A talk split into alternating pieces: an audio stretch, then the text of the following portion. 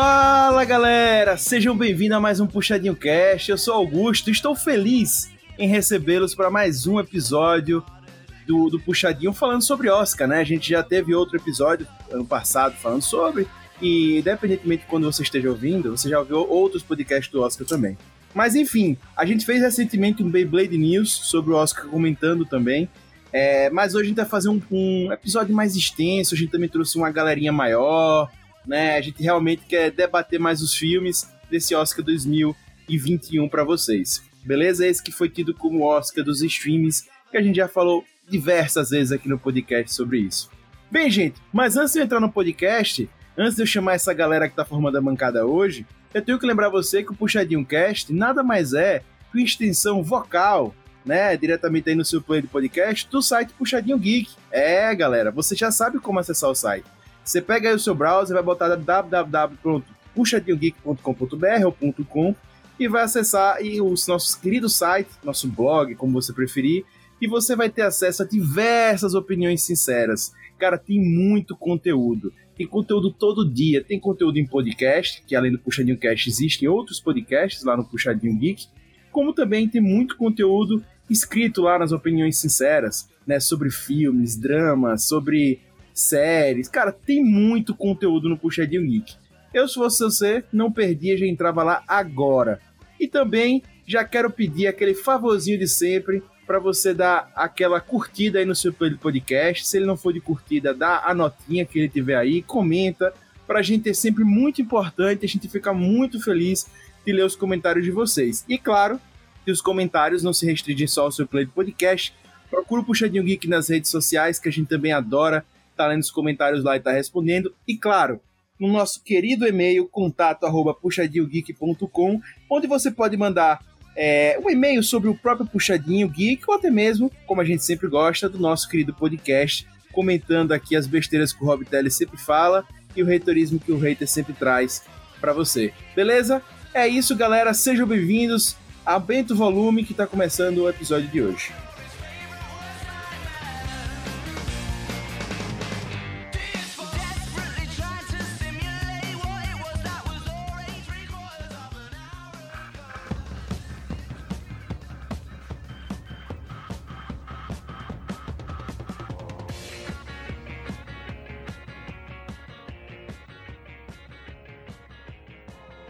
A maior premiação do cinema do ano chegou e, como sempre, com muito assunto para falar e polêmica para começar. O Covid Oscar tem sido rotulado de um Oscar vazio. Vazio de público nos cinemas, vazio de blockbusters, vazio de interesse e audiência. Ao mesmo tempo, críticos afirmam que esse é um dos Oscars com maior safra dos últimos cinco anos. O que achamos dos filmes desse ano? A Bad Vibes reinou no Oscar da pandemia? O Nomadland mereceu ganhar? Qual a justiça e injustiça da cerimônia? O Oscar de melhor podcast vai para esse Puxadinho Cast. Sejam bem-vindos. Bem, a bancada hoje tá muito bem composta, porque tá todo mundo querendo falar do Oscar. Esse Oscar realmente deu uma mexida é o Oscar do Covid, é o Oscar dos streamings. E já para começar falando, se apresentando na noite de hoje, nosso querido Rob Palestrinha, o Rob Telly, seja bem-vindo. Cara, eu queria que o Chadwick tivesse ganhado, mas o Anthony mereceu demais, demais. Pena que pouca gente viu. Pois é, Rob. Daqui a pouco falaremos mais sobre. Temos também hoje aqui, né, ele que é o hater mais hater do Brasil, o hater mais querido do Brasil, nosso querido Lucas Eita, seja bem-vindo. Se você estiver com problema para dormir, abra o Netflix e solta o Playmank, que o sono vai ser instantâneo. é, o Puxadinho tem uma bancada forte dos anti-manks aqui. Não, não se preocupe. Quem viu a live sabe bastante do que Biel Love sofreu, que ele gostou de mim. Bem, mas temos também ela voltando hoje ao Puxadinho Cast, a nossa especialista em filmes alternativos, cults. Seja bem-vinda, nossa querida Nath. Oi, gente. Eu adorei os filmes do Oscar desse ano e eu espero que eles continuem liberando aí para os streamings participarem, porque foi bom demais. Pois é, para quem não sabe, Nath comentou a live do Puxadinho Geek, que tá lá no YouTube, é só você acessar. No YouTube você procura lá Puxadinho Geek, você vai achar e vai ver a live.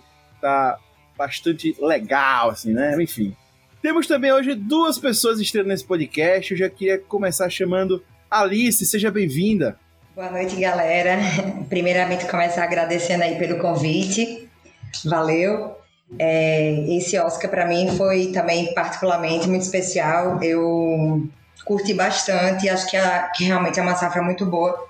E como o Nath falou, eu espero que mais filmes sejam liberados aí nos streams. Pois é. E a gente também tem hoje, né, estreando, como são dos estreias, o cara do Puxadinho que mais consumiu conteúdo do Oscar esse ano. Ele consumiu coisa pra caramba do Oscar, né? E ele não poderia estar de fora desse podcast aqui. Fred, seja bem-vindo. Boa noite, minha gente. É um prazer estar aqui com vocês. Esse, esse cenário atípico em que ocorreu a premiação desse ano é, trouxe algumas coisas boas também. Eu acho que a pandemia possibilitou que obras menores, em proporções mais tão grandes quanto em qualidades, é, ganhassem uma visibilidade que elas não teriam em outros anos. Então, realmente curti bastante essa premiação. Vamos lá. Pois é, já é outro ponto, a gente vai debater também sobre isso aqui. O Oscar tem muito pano para manga, né? A gente vai tentar compilar o máximo nesse podcast para vocês, nossos queridos ouvintes.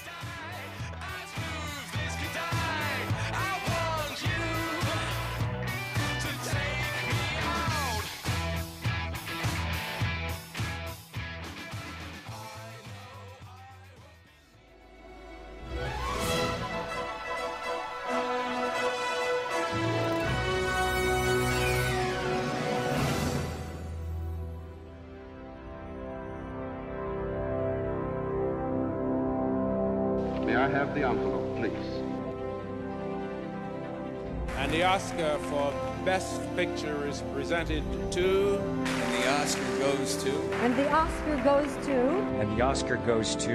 And the Oscar goes to. And the Oscar goes. And the Oscar goes. And the Oscar. Oscar goes to. Nomadland. We thank the Academy and we thank our brilliant fellow nominees. And we thank all the hearts and hands that come together to make this movie.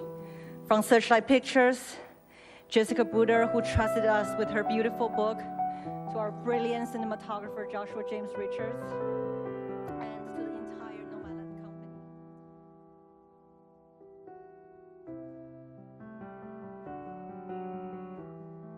E aí, gente já começa falando que esse talvez tenha sido o primeiro Oscar com os cinemas vazios, né? Devido à pandemia, a gente sabe que tem cinemas abertos e tal, que a gente inclusive recomenda que vocês não vão, né, para os cinemas, né? Mas fica a critério de cada um, mas de uma forma geral, os cinemas estão, estão fechados, né? Na maioria das cidades, o cinema encontra-se realmente possibilidade de ir, e inclusive alguns filmes nem chegaram ainda pro, pro cinema, então você não teria ter como visto também, mesmo para os grandes centros, né? O ano prometeu assim uma expansão dos streams. A gente viu isso acontecendo, a gente já falou muito aqui no puxadinho, né, sobre a evolução de streams que tem aparecido, né? E uma revolução na distribuição dos filmes no VOD, né, que também já falamos bastante aqui. Gente, Fred já deu uma soltada aí, já deu uma pimentada na frase inicial dele, mas e aí? Vocês sentiram que teve uma diferença na qualidade dos filmes devido a, esse ano sem cinema, a esse ano com distribuição via é, streaming, via cinema em casa? Como é que vocês sentiram essa diferença na qualidade do, dos filmes no cinema? Dos filmes, sem ser do cinema, né? dos filmes da, das obras cinematográficas.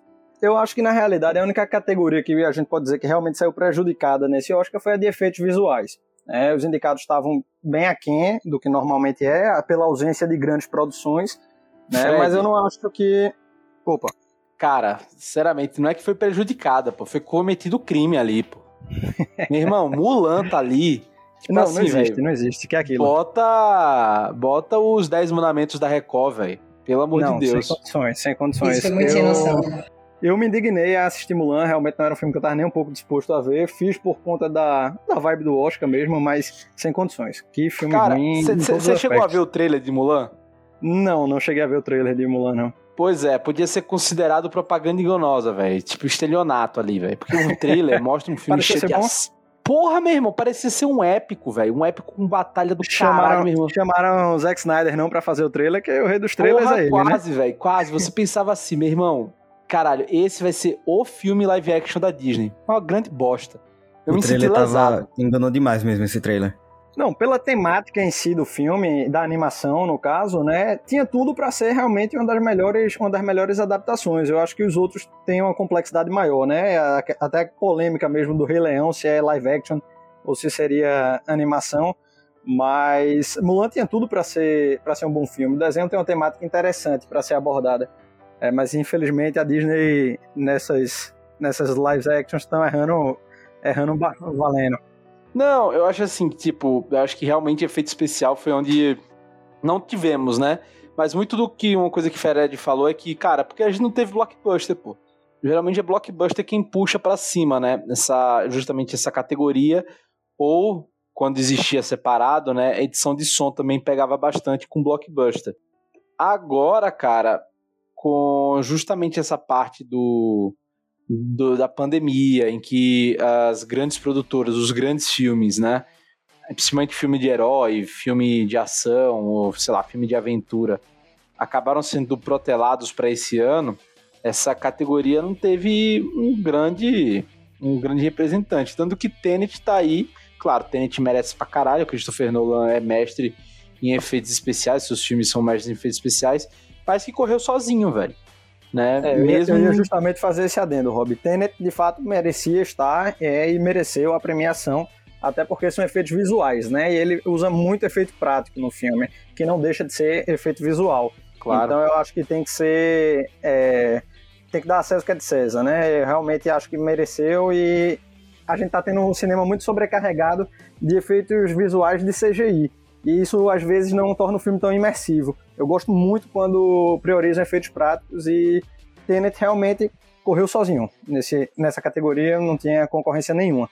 É assim, e tem às vezes que quando é puramente CGI, mas tem umas que, que é bom, como por exemplo é Planeta dos Macacos, tá ligado? Sim, sim. É uma sim. coisa absurda que você, caralho. Como que os caras fizeram isso? Mas agora, porra, pelo amor de Deus, velho. Mulan é ridículo. É, Love, Love and Monsters é legalzinho, mas porra, nunca concorreria a um Oscar no, em situação no ano normal. tradicional de forma alguma. Jamais, jamais.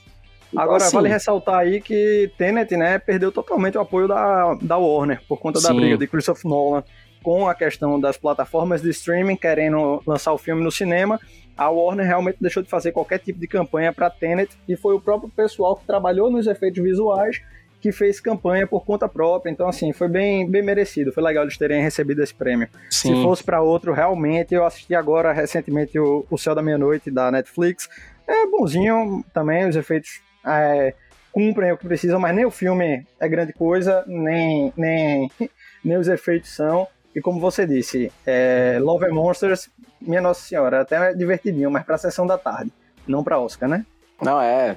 É, eu até queria pegar em relação à qualidade, né? Eu acho que o, o que o Fred falou lá no início, fazer a ponte com, com, com essa da qualidade, que eu não acho que perdeu a qualidade. Mas o Oscar tá nessa, nesse novo formato que teve obrigatório por causa da pandemia, né? Proporcionou exatamente como o Fred estava falando lá atrás, né? De, de filmes até com, com outro apelo. É, sim, exato. Conseguirem chegar no Oscar, né? Chegarem com força, é, é, eu, eu, eu acho que realmente o Oscar esse ano foi diferente, mas para mim não perdeu a qualidade, né? As obras foram diferentes assim, mas não perdeu a qualidade. Confesso até que eu fiquei feliz em a gente ver, por exemplo, a Amazon já chegando com o Som do Silêncio concorrendo, que também já mostra a força dos streams. Eu, eu sempre gosto de dizer isso aqui no podcast, eu sou favorável ao cinema, eu amo cinema, adoro no cinema, para mim é uma das melhores experiências que eu tenho na minha vida. Quando eu tava na época da pandemia, eu ia de uma a duas vezes por semana no cinema, eu adorava. Mas eu acho que ter a possibilidade de ter os filmes em streaming, é, etc., também é uma coisa muito relevante, populariza também, leva o cinema para outros lugares. Enfim, eu acho que tudo está incluso também. E para mim o Oscar também foi importante para isso, né? Mas enfim, eu não acho que perdeu qualidade, eu acho que são como se a gente pegasse uma lente diferente, né? O foco foi diferente, mas muito bom. E assim também, Gusto, é, eu acho que justamente isso do Oscar ter tido essa, essa pegada mais intimista, os filmes terem essa pegada mais intimista, aproxima também do público mais né, nessa com esses filmes mais diferentes. Então, acho que aproxima mesmo o público para um tipo de filme diferente, não tão blockbuster como está todo mundo muito acostumado. E por estar tá muito mais nos streams, então acho que aproxima ainda mais do público em geral, né? Então acho que teve essa pegada muito importante também. Eu gosto muito de ter muita coisa dentro dos streamings e eu acho que facilita muito o nosso acesso, mas eu acho que é algo que eu fiquei até pensando quando o Augusto estava comentando, é que por serem filmes mais intimistas, ter vários filmes que são mais contemplativos também, se a nossa experiência de assistir o filme talvez ela não foi um pouco prejudicada por a gente estar assistindo em casa, que a gente tem várias distrações. Eu acho que eu também gosto muito de cinema, assim como, eu, como o Augusto, eu ia bem frequentemente. Mas eu, algo que eu gostava assim do cinema era o fato de eu estar muito imersa naquele filme. E aí algo que eu fiquei me perguntando enquanto eu assistia os filmes é se eu não teria aproveitado aquela experiência de uma melhor forma se eu não tivesse assistido eles no cinema. Aliás, se eu tivesse assistido eles no, filme, no cinema e não no, no streaming.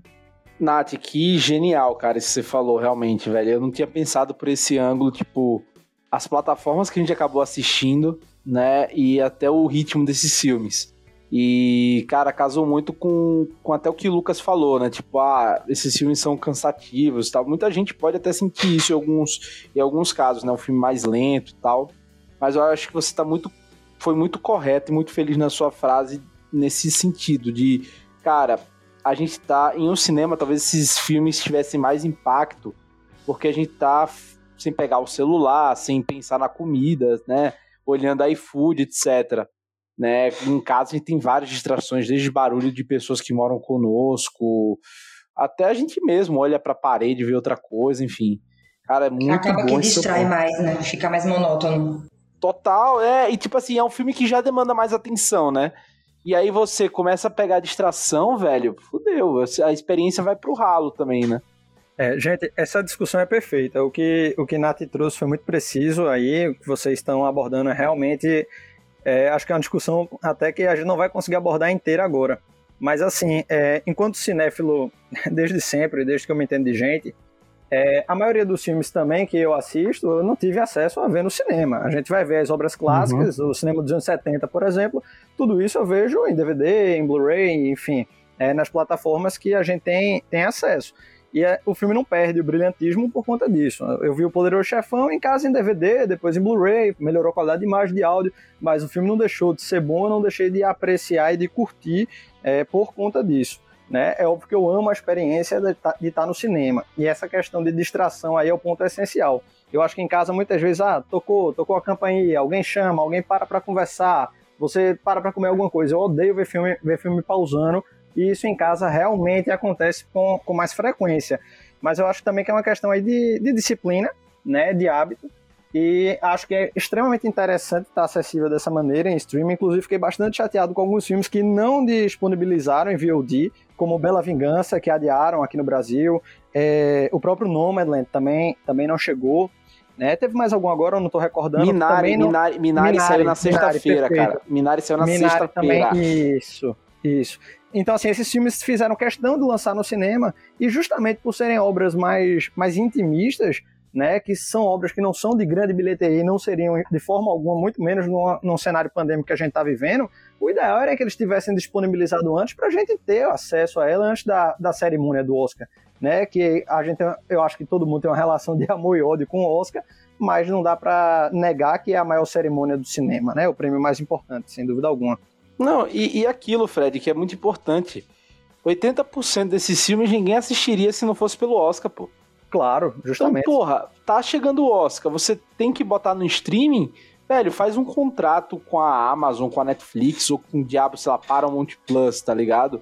Ou, sei lá, ou joga numa loja de, sei lá, Play, Movie, NetNow, whatever, pra que a galera consiga pegar, porque, cara, você tem que fazer quase que, sei lá, um sacrifício de um bode à meia-noite num, sei lá, numa grama lisa para poder ver o filme, pô. Negócio absurdo.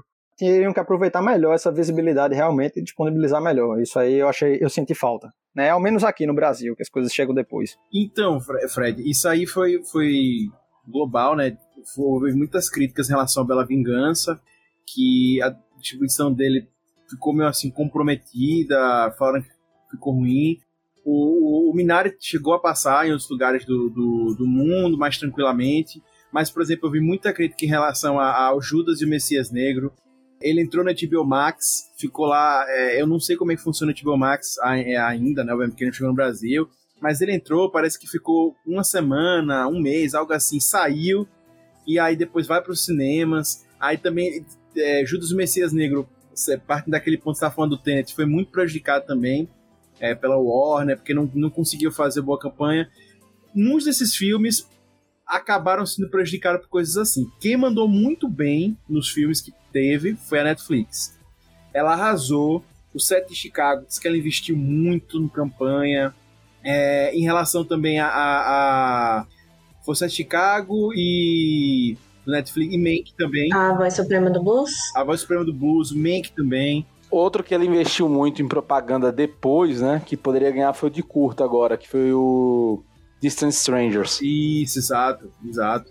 E se algo acontecer, te amo também, né? O curta de animação Sim. também foi da Netflix. É, Love Song for Latasha, o curta documentário, eu até achei que fosse ganhar também, justamente por conta da visibilidade que a Netflix promoveu para os curtas-metragens. Senhor Povo também, né? Netflix também. Exato. Professor Povo, documentário. Isso, Professor sim, Povo, Senhor Povo. E então, assim, a Netflix arrasou, mas em relação aos outros estúdios, a Netflix já está acostumada, né? Stream, os outros bateram muita cabeça, né? para conseguir entregar tudo pro Oscar, né? Tudo certinho.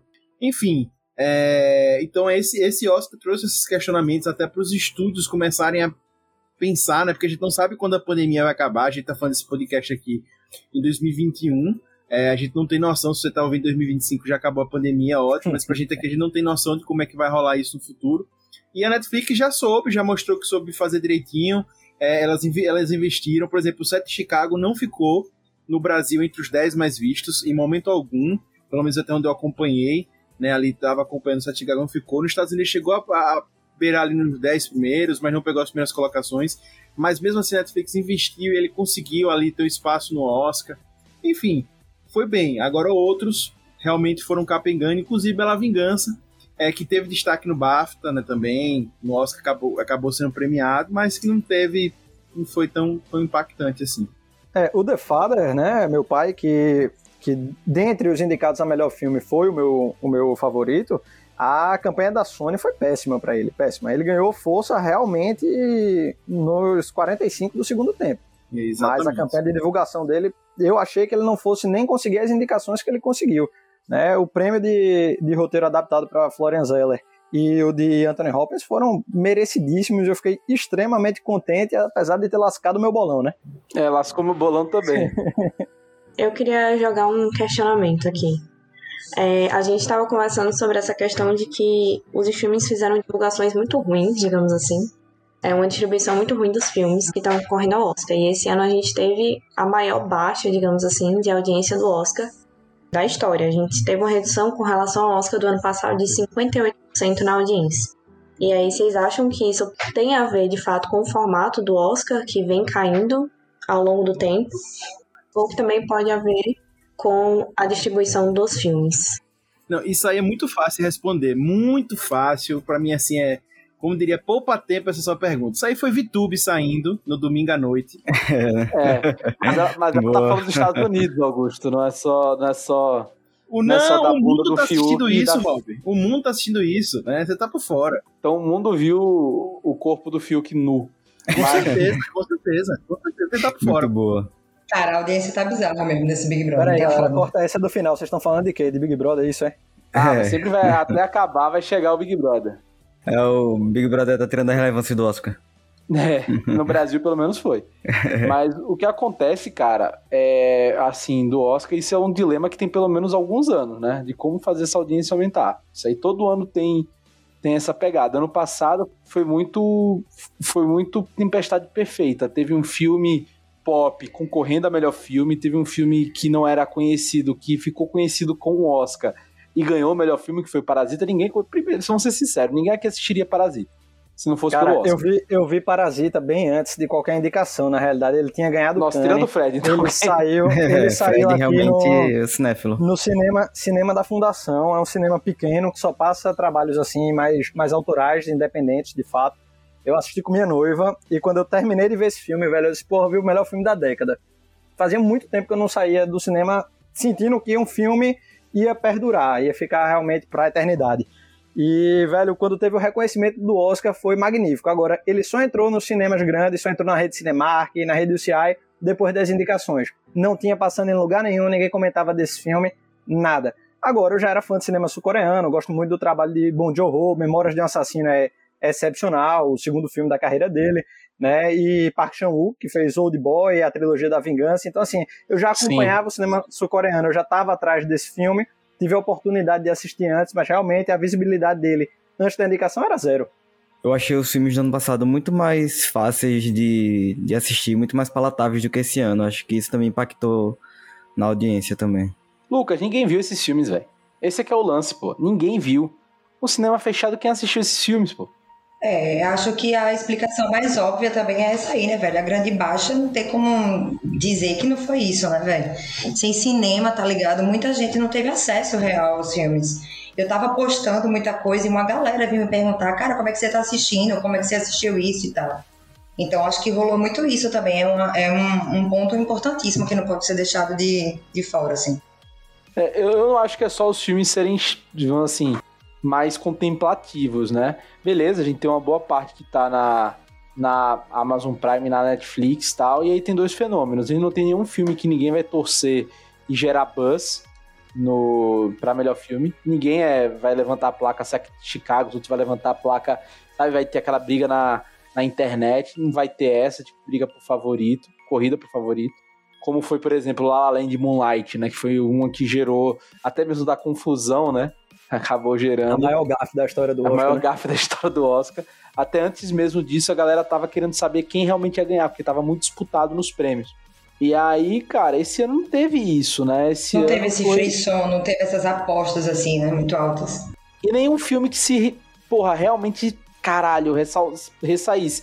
E aí, esse é o segundo fato: as pessoas vão torcer pros filmes que elas viram. Se ninguém viu nenhum filme, né? E aí, pô. Não tem torcida. Filme, porra, não tem torcida, não tem não tem. E aí também, porra, na noite de eliminação da VTube, aí fudeu. Aí é que é pra matar o Oscar mesmo, pô. É, eu, eu inclusive trago o dado, respondendo também. É, Aliás, Agostinho, só um off, só um off, só um off. VTube que ganhou o Oscar de melhor roteiro adaptado. Foi lá e disse meu pai pro Anthony Hopkins. Pegou a referência, pegou, valeu. Muito bom. Não, só trazendo assim números do Brasil, a gente já trouxe esses números aqui no, no, no, no Puxadinho Cast, mas o, o streaming mais assinado no Brasil em 2020 até 2020, acredito que deve ter caído, né? Pela pandemia também, ao decorrer da pandemia já deve ter diminuído. Mas enfim, é o Globoplay. Né, ele tem 20 milhões de usuários, ele tem mais assinantes que a Netflix. Acho que a Netflix tinha 16 milhões, 17, eu não lembro mais, a gente trouxe esse dado. É, então, mesmo sendo a, a, o Oscar dos streamings, eu acho que realmente as pessoas não assistiram porque elas não, também não têm acesso a, aos streamings, né? Então, por exemplo, a Globo, é, o Globoplay, ele não tem nenhum filme do Oscar que eu tô lembrado agora desse ano, sabe? Nenhum tá lá. Tem, tem, tem, tem, o, tem o documentário. Agente duplo tem. Pronto, Isso. então tem o agente duplo. Mas não, não tem mais, por exemplo, não tem mais nenhum outro. Não, que eu me lembro não tem mais nenhum outro, não, de fato. Pois é, e aí você precisa ter a Netflix, você precisa ter a Amazon Prime, aí você precisa rodar. Então, assim, fica difícil realmente se acompanhar. É muito bom tá, o, tá, o Oscar, os filmes do Oscar estarem na, nos streams, mas ao mesmo tempo tem esse complicante, né? Você precisa ter vários streams, você precisa ter acesso à internet e outras coisas que a gente sabe que são complicadas e acho que isso dificulta. Agora, durante a live do Puxadinho eu falei, e eu acredito que uma das coisas que a gente que o Oscar pode fazer para popularizar é fazer o que outros, outras premiações já têm feito, que é botar em YouTube, é, botar o Oscar aberto eles evoluíram que botaram no streaming fechado esse ano, na, na Globo passou, no, no, no Globoplay passou, mas precisa botar no YouTube, abrir. Eu e o Globoplay, realmente... só, só, só, um, só um negócio, o Globoplay ele deixou aberto até para quem não era assinante, tá? Ah, o Oscar. Pronto, tá. Mas, mas lá era, por exemplo, lá era comentando o Oscar, né? É, não era cerimônia de fato. Ah, era só comentando? Não tinha só cerimônia, não, pô. Era comentando. Não, era, era, comentando com algumas imagens da, da cerimônia. Isso, não era tipo a, a cerimônia, cerimônia mesmo. Que nem no TNT, que é só a cerimônia. Aí tava a Marcela Diné e outras pessoas lá comentando. É, não tava a cerimônia mesmo. E acho que precisa abrir, sabe? Eu não acho que isso vai resolver o problema do Oscar. Eu acho que o Oscar tem vários pontos a serem repensados, de fato mas eu acho que precisa fazer isso. Eu sei que o Oscar é legal, eu sei que tá naquela propaganda do Oscar é incrível para quem divulga e tal, mas assim, gente, é uma coisa de nicho, vamos falar a verdade, o, o cinema mudou muito, né? Os streamings chegaram com força, e o cinema tem ficado uma coisa de nicho, a gente até também já debateu isso aqui, que talvez o cinema no futuro é, não tão longo, né? Daqui a pouquinho, médio prazo, curto prazo, o cinema vira uma coisa de experiência mesmo, cada vez mais. E a gente não tem mais experiência, é, o, o, cinema como a gente tem hoje, né? Que todo mundo vai, talvez realmente vá quem ame cinema. Porque cinema tá ficando uma coisa mais cara, a gente não sabe como é que vai estar o cinema pós-pandemia.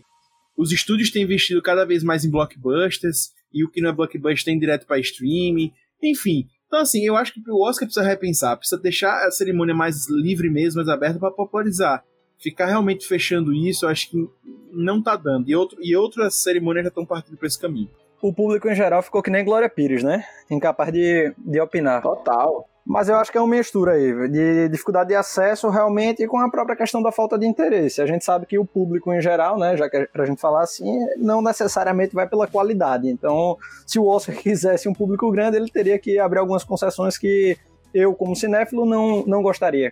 Mas vão abrir, viu, Fred? Vai, vai ser obrigatório 10 filmes a partir do ano que vem, para melhor filme. Não, é isso eu vi. Isso Já vai ampliar, né? Sim, sim. Não, o que eu acho certo, a categoria devia ser 10 filmes, né? Esse negócio de ficar 8, 9, 10. Não, é 8, é 8 podendo ser 10, sabe? Tipo... É. Ah, eu gosto assim, gente, porque eu acho que vai começar a vir algumas Veja, coisas aí. Se você tinha duas vagas em aberto, você não colocar, pô, destacamento Blood, eu achei completamente injusto destacamento aí. Blood é incrível. É, você tem. Até, vamos lá, não foi um filme que eu amei, mas a própria Voz Suprema do Blues estava indicada em tantas categorias. Você tá em melhor atriz, melhor ator. Você ter duas vagas sobrando e você não contemplar como melhor filme, eu, eu acho que é melhor deixar realmente certo. Ou são oito, ou são dez. Esse negócio de poder. É. E só voltando ao que eu tava falando, Fred, em relação a deixar aberta a premiação, eu acho que uma das coisas que favoreceria é aquilo. Talvez a pessoa nem curta o Oscar, talvez ela nem tenha assistido, mas tá, tá passando aberto no YouTube, tá passando todo mundo tá falando disso, talvez a pessoa entre, sabe? Eu acho que é isso, tá zapeando ali mesmo na internet e chega ali e fica. Agora hoje você precisa ter uma TNT para assistir e tal, Não, eu acho. E, e, e, e o Chinho, é, é, tipo assim, porque eles fazem aquele lance, né? De tipo, de vender. Eles vendem. Que, que nem direitos, né? Direitos de jogo e tal. Só que, cara, hoje, velho, seria tão. A galera assistiria. Porra, imagine. Quantos milhões de pessoas não estariam assistindo essa merda no YouTube ao vivo, cara? Sabe, porra, não, não é possível você botar um puta patrocínio ali, fazer um negócio caríssimo, sabe? Tipo um Super Bowl, entendeu? Porra, e aí, cara, você cria um evento, sabe? Tipo, vai, o Oscar vai estar tá aberto no YouTube, geral vai estar tá vendo essa merda. Vai estar tá gigantesco. Porra, bota, vamos botar o trailer de Senhor dos Anéis, saca? Que vai ter série da Amazon. Exato. Vamos botar o trailer sabe, dos Eternos. Isso eu tô copiando, para não dizer que eu tô copiando aqui errado, tô copiando do Jurandir Filho do Rapadura. Ele falou isso hoje, na live sobre o Oscar, né? Que é uma excelente ideia, por que não? Saca? E, e aquele lance, né? Você vê a cerimônia na sua tela do seu celular pelo YouTube e, sei lá, no computador você vê o comentário de quem você quer realmente comentando, né? Não os narradores ali do Oscar. E além da visibilidade que isso daria, é, daria uma movimentada muito maior nas redes sociais, o que é até interessante Total. também, né? Porque a galera assistindo ali simultaneamente, comentando, ah, caramba, não sei o quê, daria um, seria um público um bom muito maior. É, eu, eu inclusive, é, acho que a TNT tentou fazer isso de uma forma meio trash, até comentei na live isso ontem que a TNT tava o tempo todo investiu na propaganda da HBO Max. E eu achei fantástico eles aproveitarem o Oscar do HBO Max, tem tudo a ver. Mas, cara, eles estavam botando o tempo todo propaganda de Game of Thrones, pô. As cenas de dois anos atrás, passando ali e não sei o que, velho. Com tanto filme que até é, Judas e o Messias Negro para passar propaganda, não sei o que, filme que vai vir passando cena de Game of Thrones, pô. Eu achei aleatoríssimo isso aí também. Ficou sem noção demais. E, e, e, Augusto, é muita burrice ao quadrado, pô. Porra, você bote qualquer. Cara, os caras. O que a Warner não falta é filme premiado, né? Porra, faz um Remember só com filmes do, da Warner que ganhou Oscar, pô. Saca? Você tem. Porra, aí aqui não acaba, velho. Você tem Tarantino. Tarantino não, perdão, Tarantino da Fox. Você tem, sei lá, porra, o próprio Senhor dos Anéis, caralho. Você tem o Senhor dos Anéis, você tem Harry Potter, você tem. Caralho, você tem Harry Potter, velho. Pô, a juventude gosta pra caralho. Bota Harry Potter aí, velho, sabe? Tipo. Bota. Juventude, digo, galera da minha idade, né? Dos 20 aos 30, né? Que acabou. E, Sim. Queira ou não é que movimenta muito, ah, né? Você tá se considerando jovem. Que acaba é movimentando mesmo, tá muito redes sociais. A sua eterno jovem. jovem. Porra, bota Matrix, é. velho. Os caras têm Matrix, os caras não falaram de Matrix. Coringa que bombou há um ano atrás, entendeu? Velho. É verdade. Tantas opções, você vai focar em Game of Thrones que nem filme é, velho. É, o Oscar ele poderia se usar para se valorizar e foi a última coisa que ele fez. Pegar filmes que são, enfim, já fizeram parte da história dele e Acho que o pessoal aí do, do Oscar não se ajuda também. Gente, e vamos voltar para a cerimônia, a premiação agora. A gente já debateu um bocado aí sobre o Oscar da forma geral, mas voltando para a cerimônia, é... vamos falar mais um pouco dos filmes, tá? Vamos falar mais um pouco dos filmes, melhor. Pegando os filmes, é... a gente tenta analisar mais eles agora. Você vê ali em todos os filmes da forma geral, eu sei que é muito filme, sei que é muita coisa que a gente teve que assistir, até de filmes que não foram, é, que são muito bons, mas que não estavam lá na lista de melhor filme, por exemplo. Né? Mas você vê coisas assim que vocês conseguem destacar dos filmes desse ano, dos filmes de 2020 para 2021. Vocês dizem assim, pô, velho, esse ano eu senti que a direção foi melhor, as atuações estavam lá em cima, a, as edições, a gente já falou aqui um pouco sobre edição também. O que, é que vocês acharam assim que teve mais destaque nos filmes de uma forma geral? Dos que chegaram até o melhor filme, ou até alguns que nem chegaram ao Oscar, por exemplo, Destacamento Blunt, como o Fred falou, eu acho que é um filmaço e passou também despercebido no Oscar. Eu vou de atuação. Eu acho que tanto que você em cada uma das categorias de atuação você tinha dois ou três ali que mereciam fácil o prêmio, saca? Então acho que acho que esse é o Oscar das atuações por serem filmes intimistas. Dependeram muito das atuações de quem estava ali. Eles foram filmes carregados muito por, pelos seus atores. Mais do que até por roteiro, por exemplo, que tem muitos filmes que o roteiro se destaca, né? Acho que mais do que roteiro é a atuação nesse, nesse ano. Eu concordo com o Rob, eu acho que as atuações esse ano carregaram seus filmes. É, foi, foi, o que levou, na verdade, assim, né? Pra mim, os filmes foram levados pelas atuações. É, foi até muito difícil, inclusive, de escolher, de dizer assim, qual foi o favorito, porque realmente as atuações foram sinistras, assim, da, da grande maioria. É, a gente até falou muito aqui de Anthony Hopkins ter merecido e todo mundo achou que é para Chadwick Boseman, mas assim, a segunda opção para mim seria Riz Ahmed. Ele tá extraordinário em Sound of Metal, né? Eu realmente achei a atuação dele sublime também e concordo completamente com o Rob. Praticamente todos os filmes foram estudos de personagem, então foram filmes que dependiam demais da, da atuação do protagonista, no caso de Voz Suprema do Blues dos dois protagonistas, né? Mas com certeza as atuações foram de suma relevância. Eu vou discordar um pouco, mas não tanto. Eu gosto muito dos roteiros, de uma forma geral, desse ano, porque eu acho que, até pelo mesmo ponto que vocês já haviam comentado, dos filmes eles seriam um pouco mais intimistas e um pouco mais contemplativos, é, eu acho que o roteiro ele tem um papel muito grande em encontrar formas que não são explícitas ali para o sem subestimar a inteligência do espectador, mas de você trazer profundidade para os personagens, já que são filmes muito focados nos personagens em si. E aí eu acho que também o roteiro ele tem um trabalho muito legal é, em não subestimar a inteligência do, da pessoa que está assistindo, mas de passar a mensagem. É, eu acho até que no meu pai, algo que eu gostei bastante foi que a gente não necess... ele contava o que era necessário para a gente entender a história. Então a gente sabia que o, o Anthony ele tinha algum tipo de doença, algum tipo de demência, mas a gente não sabia o que. Mas isso funcionava muito bem dentro de toda a construção de história que aquele filme tinha. Então eu acho que os roteiros de uma forma geral eles foram muito muito certeiros em trazer filmes que funcionassem muito bem dessa forma. E aí, junto, claro, com as atuações também. Mas eu acho que nesse ponto eu iria no roteiro, que eu gostei muito. É, eu vou dar uma, eu vou dar uma bagunçada também, porque eu, eu gostei muito do roteiro, achei que foi sensacional. Atuações também acho que estavam incríveis. Mas eu vou, eu acho que direção para mim pegou muito. Cara, é, eu peguei para rever aqui os, os, candidatos à melhor direção, né? Tem, tem Druk, Mank, Minari, Nomadland e Bela Vingança. Eu achei esses filmes assim, uma direção. Cara, Bela Vingança, a, a sensualidade e, e, e, o terror que, que, passa ali, eu achei incrível a direção. No Madeleine não preciso nem falar, né?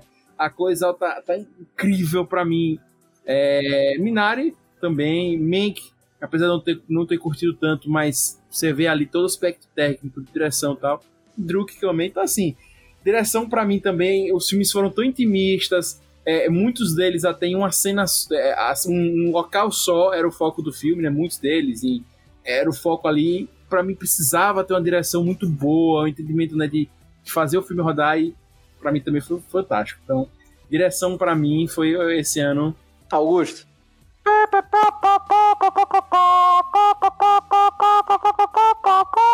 Plantão, últimas notícias. Drunk terá remake americano e Leonardo DiCaprio é cotado para protagonizar. Que bela merda, hein? Meu Deus. Aqui é o famoso pra quê? Desnecessário. É desnecessário total. Ele- Eles têm essa mania de pegar um filme que faz sucesso, um filme estrangeiro que faz sucesso e trazer uma versão de Hollywood, né? Isso é preguiça Mas assim, dublado. se eles bicho. fizessem uma versão de Hollywood normalmente que dissessem, pô, não, realmente o filme fica bom, mas não, velho. Eles pegam, vão fazer o remake e fica tudo ruim. E eles continuam fazendo isso. E piora tudo, é. Ó, não vamos dizer que fica tudo Não, e ruim não que os infiltrados é Não é um remake. filme antigo, não é um filme antigo, não. É, Os Infiltrados é um remake, de fato, e é um remake extraordinário, né? Agora, se vocês viram a obra original, é bem diferente também, né? Ele Sim. não, não foi assim tão, digamos, tão fiel ao filme original. Mas, pô, Segredo dos Seus Olhos, aquele remake americano, completamente desnecessário também. É um né? crime. Normalmente, é diferente você fazer um remake com Martin Scorsese dirigindo, né? Venhamos e convenhamos. Se eu não me engano, vão fazer remake até de Parasita, né? Vixe, não, aí. Caramba. Muito Aí não desnecessário. rola, aí é, é o famoso desnecessário também. Enfim, tem que acabar o remake, hein, gente? Tem que acabar o remake. É, é, a gente lê legenda a vida toda, então. É, a gente leu legenda a vida inteira, né? A gente tá acostumado. Agora, os americanos normalmente não. Tanto que no discurso do, do Oscar de Bong Joon-ho, foi um dos comentários que ele fez, né? Quando as barreiras Sim. da legenda forem superadas, né, vocês vão ter acesso a muitas obras, muitas obras magníficas.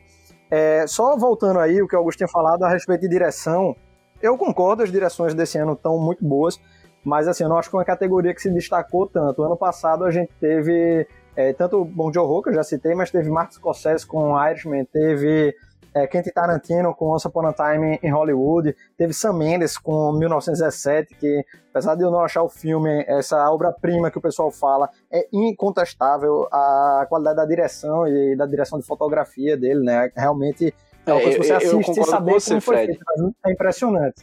1917 é lindo, cara. É um filme então, assim. acho que tipo, matéria de direção é, é magnífico. Você fica tentando compreender como é que aquilo foi feito, como é que conseguiram. É, então, assim, eu acho que a categoria de direção, por melhor que esteja, ainda assim foi inferior ao ano passado, que foi um ano bem sortido de filmes. É, eu só queria consertar que o Parasita, Lucas, vai ser uma série da HBO. Mas vai, Ah, ser, só. vai ser produzida por Bong Joon-ho também, tá? Foi escrita e vai ser produzida por ele. E não vai ser remake, não. Vai ser uma continua, vai ser no mesmo universo. Ia, ia em tese no início se falou em ser remake, mas aí sofreu muitas críticas e aí já anunciaram que não vai ser remake e tal, e aí vai seguir para outro caminho. Né? Mas já vai ser uma coisa ocidental, né? Mesmo. E voltando à discussão com o Fred ali, eu concordo. Ano passado foi incrível, mas é porque eu realmente achei que esse ano também eu gostei muito assim, da direção. Mas, enfim, deu uma maioria aqui, eu acho que a, é, a parte dos atores da atuação ganha, né? Acho que a maioria aqui gostou, a Natália gostou de roteiro, direção, mas de uma forma geral, é, a atuação foi mais, foi, foi mais assim. Então, para você que tá vendo, a gente já espera que você tenha visto o Oscar, né? Obviamente, para estar aqui. Se você não viu algum filme ainda, se você vai ver é, todos, né? Também, se você viu o Oscar, mas não viu nada. Foca na atuação. É, eu, apesar de ter preferido direção e tal, mas eu acho que as atuações estão incríveis realmente. E se não foi até difícil decidir, né? Tivemos ali algumas disputas boas. É, até as categorias que eu acho que estavam bem concorridas e não estavam tão óbvias, era de melhor ator e melhor atriz. Né? então, e coadjuvante também. Então, dá para vocês darem uma, uma ênfase nisso, quem vai assistir os filmes, que tá, tá valendo a pena.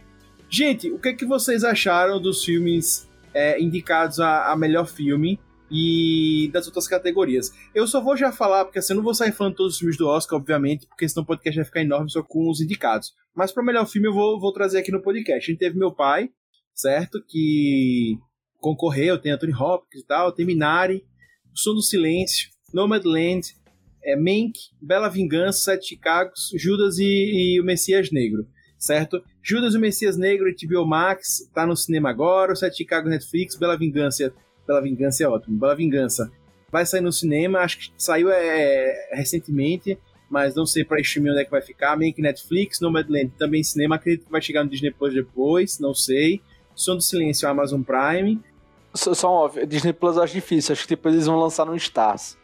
Quando lançar Pode no Brasil. ser no Stars, no Stars, né? Minari tá nos cinemas, também não sei como é que vai ficar para streaming. Meu pai tá no VOD, né? Você consegue pegar no Google Play e no Now também. Beleza? Esses são os filmes que concorreram a melhor filme, né? Mas a gente tem outros filmes que fizeram sucesso também no, no Oscar.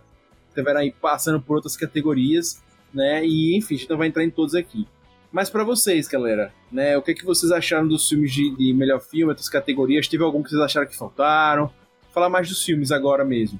Cara, eu acho assim que, de uma forma geral, é, eu achei que os, os indicados a melhor filme, né, eles foram muito diversos, assim, nas temáticas.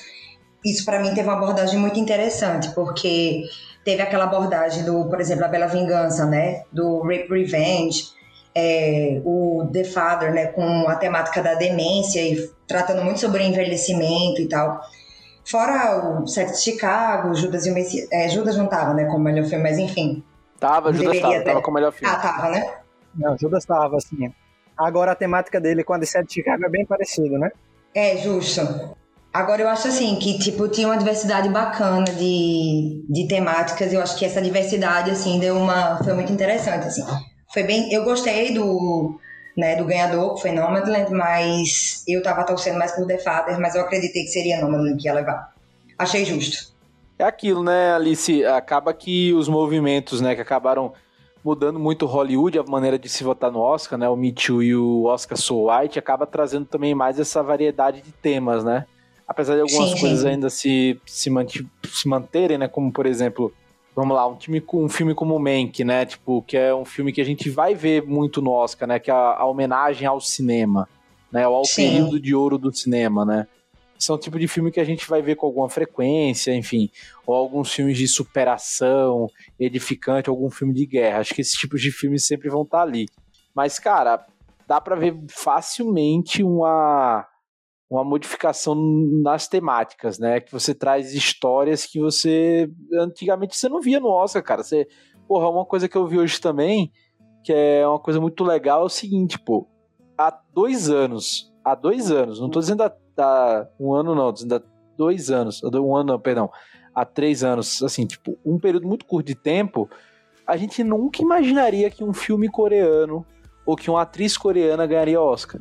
Exato. Jamais, assim, jamais. E, ou que seria indicada melhor filme ou melhor atriz e tal no Oscar, né? Obviamente Minari já vem é, pós Parasita e tal.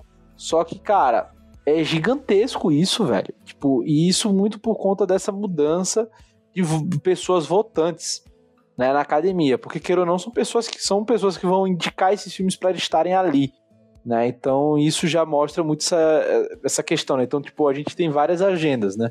Dentro do- dos grandes filmes, né? Filme de protesto, filme de questão racial, filme É é, sobre é, pessoas, sobre capacitismo, né? Acaba sendo a questão ali do, do envelhecimento também. É, filmes sobre maneiras de vida, sobre como a destruição de uma cidade por meio da, sei lá, da, da, da falência de uma empresa acaba gerando com que essas pessoas virem nômades, né? Que é uma realidade que a gente nunca imaginaria que existiria e a gente tá vendo ali. Então acho legal isso que o filme e os livros, né, as obras em si, ficcionais em geral, mas, essa, mas as obras em geral de arte, mas vamos botar filmes e livros nesse ponto aqui, elas têm a capacidade de gerar empatia e fazer com que você entre no lugar do outro, que você conheça outros universos, que você viva outras vidas. E, cara, isso eu acho que é o papel do Oscar, sabe? Tipo, de sempre levantar e trazer essas, essas perspectivas para que, cara, a gente perceba que existem outros modos de viver existem outras.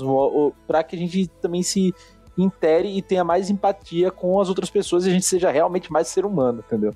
Rob, você comentou sobre filmes estrangeiros. É interessante, porque essa foi uma das categorias que mais sofreu mudanças. Em relação ao Oscar, tá até mudanças um pouco anteriores, especialmente por conta da garfada que deram em Cidade de Deus, que é uma obra ímpar nacional, para mim o melhor filme nacional. Tinha tudo para ter sido indicado ele sofreu um boicote porque vários críticos retrógrados acharam que era muito violento e abandonaram a sessão no, no meio da exibição. E eles tinham uma regra que se tantos é, é, abandonassem a sessão, o filme não poderia concorrer, enfim, tinham alguns pormenores aí que impediram Cidade de Deus de entrar no Oscar de melhor filme estrangeiro, e a polêmica foi tão grande que no ano seguinte Cidade de Deus entrou e foi indicada a quatro Oscars, foi indicada a direção, a edição, é, mais, mais dois prêmios. Ah, então, assim, eles fizeram uma mudança muito grande, porque só existiam filmes europeus normalmente selecionados para os estrangeiros. E aí criaram uma comissão para poder justamente abrir espaço para filmes latinos, filmes asiáticos. Já começou a mudar muito isso, mas ainda era inimaginável ver atores estrangeiros em categorias de, de atuação. Realmente, inclusive Parasita é, merecia ter tido indicação, ganhou até o SAG Exato. de melhor elenco, né, que é o prêmio máximo do SAG, e não teve uma indicação a, a Oscar de atuação. É, e, e, esse ano realmente Parasita abriu as portas aí para a gente ver é, Yoon Jung Yeon, né? Eu não sei se eu estou pronunciando correto, eu vou perguntar a Brad Pitt, mas uhum. é, foi, foi maravilhoso ver esse prêmio dela. Apesar que eu acho que Steven Yeun não merecia não, tá indicado. Foi uma das maiores... É, Delroy, Delroy Lindo foi menosprezado. A atuação de Delroy Lindo em Destacamento Blood merecia facilmente a, a indicação de atuação. Tá muito melhor do que Steven Yeun em, em Minari e muito melhor do que Gary Oldman em Mank. Por mais que eu ame Gary Oldman. É, o Destacamento Blood, Fred, eu, eu ouvi algumas pessoas comentando sobre, né? Que siga essa vibe ainda que mais tradicional do Oscar, de não gostar de filmes tão violentos. Ele, é, ele é um filme que segue um roteiro tradicional, né? Ele tem é bem diferente, então para a academia ele é um filme inovador demais, né? Apesar de ser muito bom. E eu, eu adorei também. Acho que Destacamento Blood poderia estar fácil no Oscar concorrendo assim com sobra. Mas pra academia eu ouvi falar esses comentários, né? Que é um filme que choca demais. Eu não assisti, eu não assisti, eu até esqueci o nome. Eu devia ter anotado pra falar aqui, mas eu soube também que teve um filme. Tá na minha lista para assistir, eu foquei no no Oscar, né? Foram muita, foi muita coisa, mas que fala sobre aborto, que é um filme excepcional que rolou no passado. Never, never, rarely, sometimes always. É excelente Isso, exato. Never, rarely, sometimes always, de Elisa Hickman. É excepcional esse filme. É excepcional. Merecia indicação a roteiro fácil e a temática de aborto afastou o Oscar aí. Exatamente. Dizem que é um filme fantástico, só elogios, todo mundo dizendo que, que atuações incríveis, roteiro incrível. Tá excelente, excelente. Excelente. Eu não vi, vou, quero assistir, mas que exatamente isso, a temática de, de aborto ainda é um tabu, por exemplo, no Oscar, para pra academia e aí nem chegou perto, assim, sabe? Nem foi falado. Não, e não é um filme que tá pregando nada, ele não toma um partido necessariamente, né? Ele é um filme que trata esse tema com muita sutileza. É, eu gostei bastante, entrou até no meu top 10 do, do ano de 2020. É, mas eu sabia que a academia não ia realmente, e por conta da temática, ainda é demais para eles.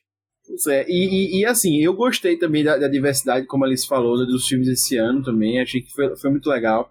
Por exemplo, Minari, ele não é, um, é um, não é um filme coreano, né? Apesar de tratar de coreanos, né? Da, fala mais de, é um filme americano. Até eu achei muito legal, né? Que a. a eu, nunca, eu nunca sei pronunciar o nome dela direto. É a. A Yoon Yoon Jung, né? A Yoon Minari. É. Tirou onda com o Brad Pitt, porque ele entregou esse prêmio. ela falou: Ah, eu não vi você no set, porque o Plan B produziu, né? Eu até é, tava falando sobre isso, né? O Plan B produziu, que é de Brad Pitt, produziu o filme foi quem fez acontecer, né? Pro filme sair do papel, porque ele é um filme já que tava querendo ser feito há um tempo, né? E não tava saindo do papel. Mas enfim, é, eu achei que foi muito legal essa diversidade. A gente tem Minari, que é um filme muito contemplativo, é, é um filme diferente, que apesar de não ser estrangeiro, mas trata uma outra realidade. Não é, não é, não é. A maioria do filme é em outra, não é um americano, não é um inglês, né? É uma outra língua para eles. Então tem que ler legenda. Então, assim, é, é fantástico. Bela Vingança, eu sei que, como eu estava dizendo também, é um filme que divide. Muita gente amou, muita gente detestou. Né? Ele é um filme que não tem meio termos. Então, assim, eu achei que foi muito legal. Eu sei que não, não tem muitas camadas. Eu sei que é um filme que deixou muito a desejar quando fala do, do, do feminismo e tal, porque o homem no final ele acaba saindo vitorioso, porque a, a, mulher morre, muitos filmes falam sobre isso. Eu sei que tem toda essa questão, mas para mim foi relevante sim ter mais uma vez esse debate nos cinemas. É, achei que foi, foi interessante o debate. O som do silêncio trazendo uma outra abordagem, tra traz a língua dos sinais na nossa cara ali no cinema. É um filme que tem o silêncio realmente, né? De estar tá ali ouvindo o silêncio. É, eu, inclusive, fiquei muito curioso para saber como seria se ver o som do silêncio no cinema, sabe? Porque eu, eu, eu fiz o que o Rob falou, vi pelo fone, para mim foi uma experiência incrível. E para mim talvez fosse um filme que realmente seja melhor ver em casa. Enfim, é, eu achei que foi um filme muito diverso, né? E tem ainda Nomadland, que é que para mim ele é um grande documentário em formato de filme, porque realmente é muito real aquilo ali, é muito real. A Frances está incrível no papel. você pensa que ela faz parte daquele pessoal ali. E, enfim, esse Oscar para mim foi muito legal por isso. Agora, não são filmes para mim palatáveis, fáceis de assistir, né? E, e, e, aí eu acho que esse foi um dos pontos do Oscar que, que para mim mais ficou esse ano também, que os filmes foram bem bem difíceis de assistir, mas daqui a pouco a gente fala melhor sobre isso. Gente, vocês sentiram que teve algum tema específico no Oscar vocês viram que se repetiu muito? É, a gente falou aqui sobre os filmes serem diversos e tal, mas vocês viram alguma temática que se repetiu? Ou não? Para mim, eu já vou dizer de cara, eu acho que uma temática que acabou tendo muito, talvez porque pegando assim, os melhores filmes, foi em relação a, por exemplo, ao set de Chicago, Judas e o Messias Negro, que acaba abordando bastante o, o, racismo também, mas a gente teve uma noite em Miami que trata sobre. Mas vocês viram algum tema que sempre foi muito abordado e tal? Ou vocês acharam que não teve um, um tema específico? Não, eu concordo com o Augusto. Acho que para mim o tema de maior destaque nesse Oscar foi a, a, o racismo mesmo. Pela questão de tudo que aconteceu em 2020, o julgamento do, do assassino do George Floyd que aconteceu recentemente também. Então acho que o maior tema de destaque foi o racismo nesse Oscar. É, a gente ainda teve o próprio destacamento Blood, né? O Dois Estranhos, o curta-metragem também abordou essa, essa temática. E assim, eu não sei se todo mundo percebeu, mas entre Judas e o Messias Negro e Os Sete de Chicago, o Fred Hampton aparece nos dois filmes. Em Os Sete de Chicago, ele está sentado atrás, dando, dando pitaco sempre. Então, assim, não misturou só a temática, mas misturou inclusive a, o próprio o que eles estão retratando, né? A própria história que eles estão contando e o próprio personagem, isso. Ou a, a pessoa, né, no caso. É, é, assim, eu acho que tem alguns temas, né, como a questão do protesto, violência policial, é, enfim, que acaba perpassando por esses dois filmes e pelo, pelo documentário lá de Hong Kong, gente, que agora não esqueci o nome. Eu acho que estava concorrendo a melhor curta. Do Not Split, curta é, do documentário. Do Not Split Inclusive, a China boicotou o Oscar, né? Cancelou a transmissão por conta dele. É, e enfim. O Oscar não foi transmitido para a China, não, por conta da indicação desse curta-metragem, isso. É, e teve o, a questão de Mulan também nessa época, né? Que teve uma, uma grande discussão também, porque alguns atores estavam a favor, é, a favor de Hong Kong, outros estavam a favor da China continental, e acabou dando, dando uma treta dentro, dentro, dentro da produção. Mas o lance em geral é que, tipo, acho que teve muito tema de protesto por N razões e, e isso muito por conta do que aconteceu realmente nos Estados Unidos, como o Lucas falou. Mas eu acho que outras questões também que acabaram sendo tocadas foram a questão do capacitismo né, das pessoas, da questão de você, por não ter certas condições físicas ou cognitivas, da maneira como a sociedade te impõe, será que isso te faz uma pessoa inútil à sociedade em si ou ao modelo em que está imposto, né? Enfim, aí você tem vários, como o Cripple Camp, lá do. Tava melhor documentário também, enfim, que também acaba trazendo à tona. E também um pouco isso, isso é um pouco trabalhado, mas não muito, né? Assim, um pouco trabalhado em, em pai também, né? Que é o caso do cara que acaba perdendo a questão cognitiva em si, até de de reconhecimento das coisas e acaba e aí você não se ele, mas ele acaba querendo ser sempre estar presente, né, lutar contra essa condição. Então acho que também é outro tema que acaba trazendo muito nesse nesse nesse Oscar. Gente, é, eu não sei se foi só eu nesse Oscar, e eu já comentei isso aqui, disse, ah, vou deixar daqui a, para daqui a pouco, né? Que fiquei com, com um sentimento pesado, né? É, assistindo os filmes, né? Talvez porque ter visto em casa, enfim, não sei se foi o temático dos filmes, é isso que eu quero saber de vocês, né? O que, é que vocês acharam? É, ou se isso também é um reflexo da pandemia, não sei, né? Se a gente tá vendo os filmes depois de mais de um ano em casa, todo mundo, se a gente vê esses filmes que trazem muita reflexão, é, se a gente ficou assim. Mas assim, vocês sentiram bem reflexivos durante os filmes e até muitas vezes sentindo. Eu, eu tive dificuldade às vezes de assistir. Eu vi uma, uma, uma influência que eu sigo, uma influência palmeirense que eu sigo, chamada Luana Maluf, ela gosta muito de cinema e ela falou sobre isso. Que ela teve que pausar alguns filmes e continuar no outro dia porque estavam intragáveis, assim, não de ruins, de tão bons, de abordagem tão boa, mas estava difícil de descer. Né? E queria saber como foi para vocês, né? Como é que se sentiram assistindo esses filmes do Oscar? Augusto, eu acho que eu sou doido, velho, porque eu vi a maioria duas vezes. então, não teve muito problema com isso não, velho. Os mais difíceis que pegaram mesmo para mim Acho que foram Judas Messias Negro, Sete de Chicago e Bela Vingança. É, eu acho que de forma geral, acho que eu não senti tanto esse peso, mas eu já gosto de filmes desse tipo. Então, talvez eu esteja meio calejada aí. Mas é, eu acho que o que mais pegou para mim foi Man, que realmente eu tive que parar e assistir aí. Mas aí foi porque você não curtiu, né? Não curtiu, né? Não foi porque ele é difícil de, ah, sim. de né? Isso, isso. Isso foi porque eu não gostei. Mas eu acho que de forma geral, eu acho que foram filmes um pouco mais reflexivos. Mas eu também tava dando uma olhada no, nos filmes que concorreram de melhor Oscar em 2020. Eu acho que talvez o peso da gente estar em casa é, acabou contribuindo, digamos assim. A gente tem, por exemplo, uma história de casamento que é um filme emocionalmente muito tenso, que é um filme bem difícil de assistir. O próprio Coringa também, né? Foi bem trouxe Total. trouxe uma, uma, uma reflexão assim muito pesada também. Eu acho que esse ano teve uma influência, assim, pelo menos para mim, teve com certeza da pandemia, por estarmos mais em casa, por, aliás, assim, por já serem filmes bem densos, eu achei mas eu também estou acostumada, mas eu também senti bastante. Não sei se tanto também pelas atuações e pelas temáticas que foram abordadas, que são é, foram temáticas muito importantes, né, mas pesadas também. O The Father mesmo, assim, eu tive que pausar porque é, eu achei, assim, a atuação é bizarra de Anthony, né, mas, tipo, pesadíssima, assim, tem horas que, sabe, eu chorei junto com ele, então foi um pouco intragável em determinados momentos, mas porque eu acho que me identifiquei muito com a temática.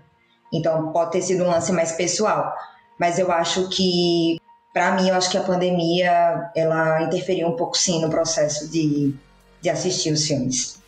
Não, eu, eu, eu não sei se eu fiz errado, mas vocês fizeram igual a mim também, mas para mim eu, eu fiz uma coisa que eu não sei se eu faria novamente. Eu assisti vários filmes do Oscar, eu maratonei uma semana antes, né? Mas eu peguei os melhores filmes e tentei ver à noite, no meu último momento do dia, assistir para dormir.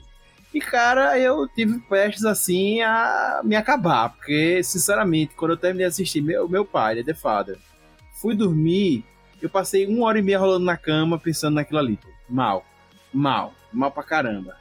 Minari foi contemplativo, de boa, mas aquele final, meu irmão, sabe? Ah, mas tem as Minari ali, não sei o que, bro. Depois daquilo tudo que se acabou, não, não. Aí, Nomadland, pelo amor de Deus, sabe? Ah, foi péssimo, assim, eu me senti mal.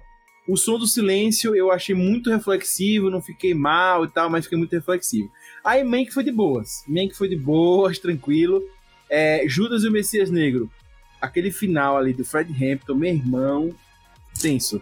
Eu sei que até minimizaram muito, que eu acho que a cena poderia ter sido muito mais forte e visceral. Uma cena forte, mas muito mais tranquilo do que poderia.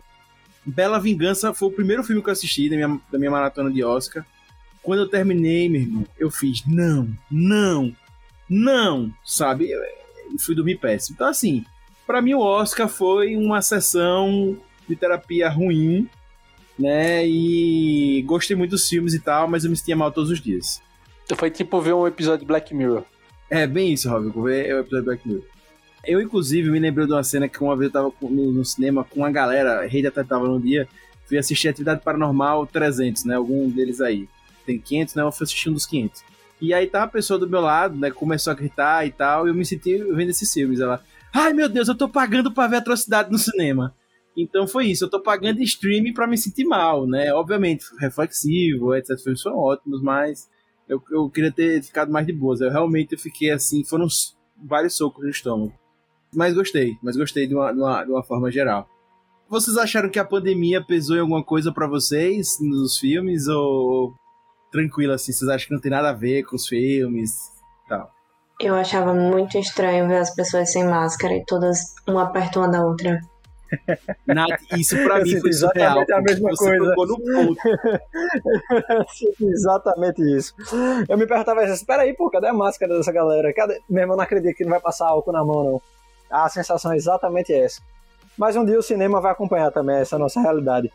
É, o único filme que abordou a pandemia foi Borá, né? Porque estava sendo feito no meio do, da pandemia, acabou rolando no meio do filme. Eles tiveram que mudar tudo, né? Tiveram que correr atrás. Mas é, tudo já tinha sido feito antes, né? Então acho que, assim, em termos de produção, não tanto, mas eu acho que talvez possa ter, não sei, talvez ter pesado para serem eleitos filmes com pesada, é, temáticas mais pesadas, né? Talvez isso possa influenciar, entendeu? É, o, segundo, o segundo filme que eu vi foi Mank, não lembro se foi o primeiro Bela Vingança ali, por aí, foi um dos dois. E tem uma cena do carro, que o Mank tá lá conversando com a Amanda, com a Amanda Seyfried, estão conversando no carro bem próximos, e eu fiquei realmente com a sensação da máscara. Poxa, não tá usando máscara, não tá usando máscara, e ficava com isso. Eu sabia que era normal e tal, mas na minha cabeça tava chocando o tempo todo. Gente, é, vamos, a, vamos a falar mais da premiação de ontem ainda, né? Qual foi a maior justiça e injustiça das indicações? Eu sei que teve filmes fantásticos que não foram indicados, mas vamos tentar se ater aos que foram indicados né, na, nas categorias. Filmes, também atores, quem vocês acham atrizes, que vocês acham que poderiam ter ganho ontem que não ganharam, e que vocês acham que, tipo, velho, esse aqui foi muito correto, muito justo e parabéns. Cara, eu, eu particularmente achei as indicações muito justas. É, as indicações não, né? Os vencedores. Até o melhor ator, que eu sei que uma galera tava esperando o Chadwick aí, né, e tal, mas eu particularmente adorei que foi Anthony, eu acho que foi merecidaço. Ele tá dando um show de bola, assim, eu acho que o show de interpretação, apesar do de Chad também ter sido bizarro, mas eu meio que encarnei muito, assim, na atuação dele, sabe? Sei lá, eu sentia como se nem sei, eu achei foi, achei extremamente bizarro. Acho que eu não senti tanta injustiça, achei até muito equilibrado. Mas eu acho que um comentário que eu até vi rolando na internet foi de melhor atriz, né? Para Glenn Close, que se eu não me engano ela já foi indicada. Ela tem umas oito indicações e nunca levou o prêmio. E eu assisti o filme, né? Era uma vez um sonho, eu acredito. E ela tá realmente sensacional. Mas eu achei que foi muito merecido para Francis. Então, não sei, fica essa, esse questionamentozinho aí eu concordo com a Alice, eu queria muito que o Anthony Hopkins ganhasse. E eu acho que uma outra premiação aí muito acertada também foi a da Chloe Zhao para melhor diretora. Que eu acho que ela consegue construir o um filme ali de uma forma que a gente compra uma ideia. É, eu gostei muito e eu gostei muito da representatividade que isso tem também, que é a segunda mulher a ganhar o Oscar de melhor direção ao longo desses noventa e tantos anos do Oscar. Só não gostei muito que ali na ordem eles botaram um momento ali aleatório que não teve muita relevância. Mas eu acho que em termos dela ter ganhado foi algo muito acertado também. Eu gostei muito. Realmente, bastante. É, não houve grandes injustiças, não, na, na premiação, de fato. Dentre os indicados, eu acho que os vencedores, na maioria das vezes, foi realmente merecido. Apesar de eu ter gostado da fotografia de Mank, eu acho que realmente Nomadland né, deveria ter levado o Oscar de fotografia, não, não curti muito essa premiação.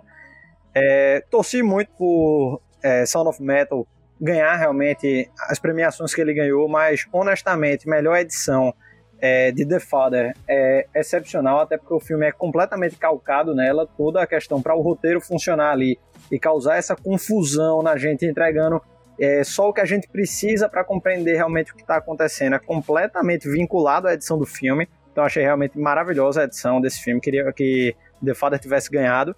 Documentário, é, Professor Povo é um excelente documentário, muito bonito, fotografia maravilhosa, mas Collective realmente eu, me ganhou. Eu acho que Collective é muito mais filme e merecia ter, ter vencido aí documentário.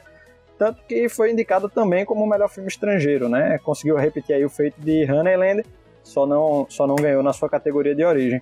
Acho que no geral foi isso, e talvez música. Speak Now de One Night in Miami. One Night in Miami poderia ter saído com alguma coisa, apesar do filme não me agradar tanto. E eu acho que a música era, era a maior chance dele.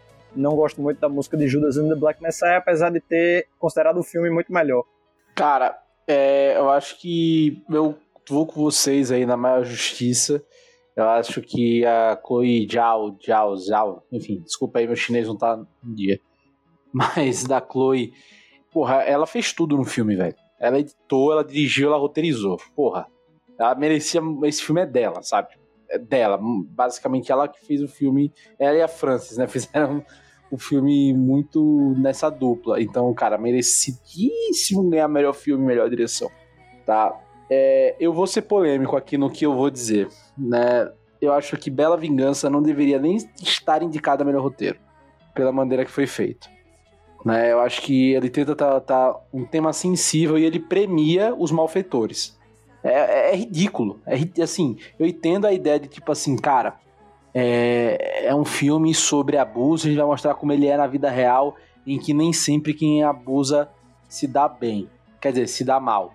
né? Eu entendo até por isso até o título. Eu acho que o filme foi muito bem sacado algumas coisas, como pegar atores que sempre fizeram papéis de bunda mole, né? Tem até o McLovin no filme e o menino lá do DLC. E aí É pega verdade. os caras e tipo, e tipo, é aquela sensação, né? Tipo, pô, o, o seu. O cara que vai te abusar, ele não precisa ser um cara, um cara de malvado, é, vou te matar, entendeu? Ele pode ser um cara fofinho, né? Esse cara pode estuprar Essa, você. inclusive, foi uma das grandes sacadas assim, que eu achei do filme. É realmente bem observado. Só que aí no resto ele se perde. Porque qual é? Qual é a vingança dela? Chegar pro cara e dizer você é um escroto no meio ali do negócio. E acabou, pô. É isso. Qual é a consequência pra esse cara? Nada. É, ela falou É isso, sobre pô. isso, ela falou sobre isso, né? Foi conversaram com ela, é, que gerou essa polêmica. E ela falou que quis deixar o final muito real. Né? Ela disse que se fizesse uma coisa diferente, o filme não ia ser justo com ele mesmo, que estava sendo muito real, e no final essa diferença. E ela, ela usou a frase, ela, ela não usou o sistema, ela usou a casa. A casa sempre vence, foi isso que eu quis mostrar, e essa Não, eu entendo, eu entendo, realmente é foda, é algo foda, realmente é. Só que, tipo, se ela quisesse ser real, porra, no primeiro ali de que, de que a menina chegasse e mostrasse que ela não estava bêbada, o cara ia pagar ela com, sabe, com, sei lá, com a garrafa na cabeça dela, pô, estuprar do mesmo jeito, pô. Sacou? Tipo, e aí, e aqueles caras ficam lá com cara de bunda e deixam ela sair sozinha. Tipo assim, se fosse pra ser real, na vida real, né, entre aspas, se for, a coisa é muito mais bruta. Tanto que ela mostra depois a coisa bruta, né, ela sendo, ela sendo assassinada. Só que assim, velho, porra, não tem, não tem, tipo, e é um filme sobre abuso, então tem uma youtuber, depois eu, eu falo corretamente o nome dela, que a gente, que eu e minha companheira, a gente foi ver esse filme, né? A gente foi ver e depois foi ver esse comentário dessa youtuber sobre esse filme, porque minha companheira Joana, ela ficou muito indignada com esse filme. Ela disse, cara, que filme merda. Ele é contraproducente pra causa tanto das, do feminismo quanto pra parte de quem já sofreu abuso assistir esse filme. Eu, cara, será que é isso mesmo, tal, não sei o quê. Nunca sofri abuso nem, nem menina, então não sei exatamente como foi. Então a gente começou a ver, ela, a gente achou uma crítica que basicamente embasou que ela pensou e depois digerindo o filme, conversando com ela também, eu acabei tomando essa, essa mesma, esse mesmo ponto de vista, que é do YouTube, do canal do YouTube Falando Coisas. É um canal pequeno, 18.8 é, inscritos, né? 10, quer dizer, perdão, 10.800 inscritos. E, cara, mas é muito boa a crítica dela, da, da menina que faz, que é exatamente isso que eu falei, né, cara? Tipo, para quem já sofreu abuso, você busca pelo menos algo que recom- em recompensa numa obra ficcional para quem sofreu, algum tipo de realmente de vingança, que é o até o título do filme em português, né? E cara, e é uma vingança muito tosca no sentido em que até as pessoas em que ela mais se vinga de maneira mais pesada são mulheres. Saca? É a diretora, é a ex-colega, é com quem ela, uma, ela ameaça o casamento com a questão da dúvida da traição e a outra ela, entre aspas, ameaça sequestrar a filha, entendeu? Então, assim, com uma tortura psicológica muito maior do que com os caras, até, por exemplo, sabe? Então, assim, é um filme com vários problemas. É, outra questão de problema de roteiro é, por exemplo, é citado a cada segundo que essa menina ela era genial na faculdade de medicina, ela era pica, e a única coisa que ela faz genial com a sabedoria de medicina dela é dar um boa noite Cinderela, velho. Que qualquer um aqui põe, velho. Bota um Rivotril dentro de uma cachaça e bota pra pessoa beber, pô. Entendeu? Algum remédio desse forte. Então, assim, cara, é meio bem mais ou menos. Eu achei, assim, a parte do roteiro em geral. Eu achei que a Carrie Mulligan carrega esse filme nas costas pra caramba. Ela deve estar com escoliose até agora, porque o conjunto de atores do filme em geral é fraco. Eu não achei a direção também muito boa, eu já vou jogar essa também, não achei genial. Eu acho a fotografia legal do filme, a fotografia legal, mas a direção eu não acho legal. E os trailers vendem um filme que ele não é.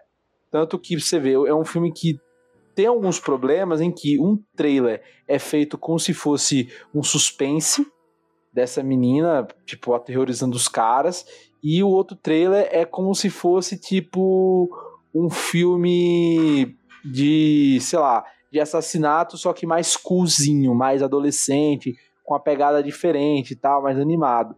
E não é nenhum nem outro.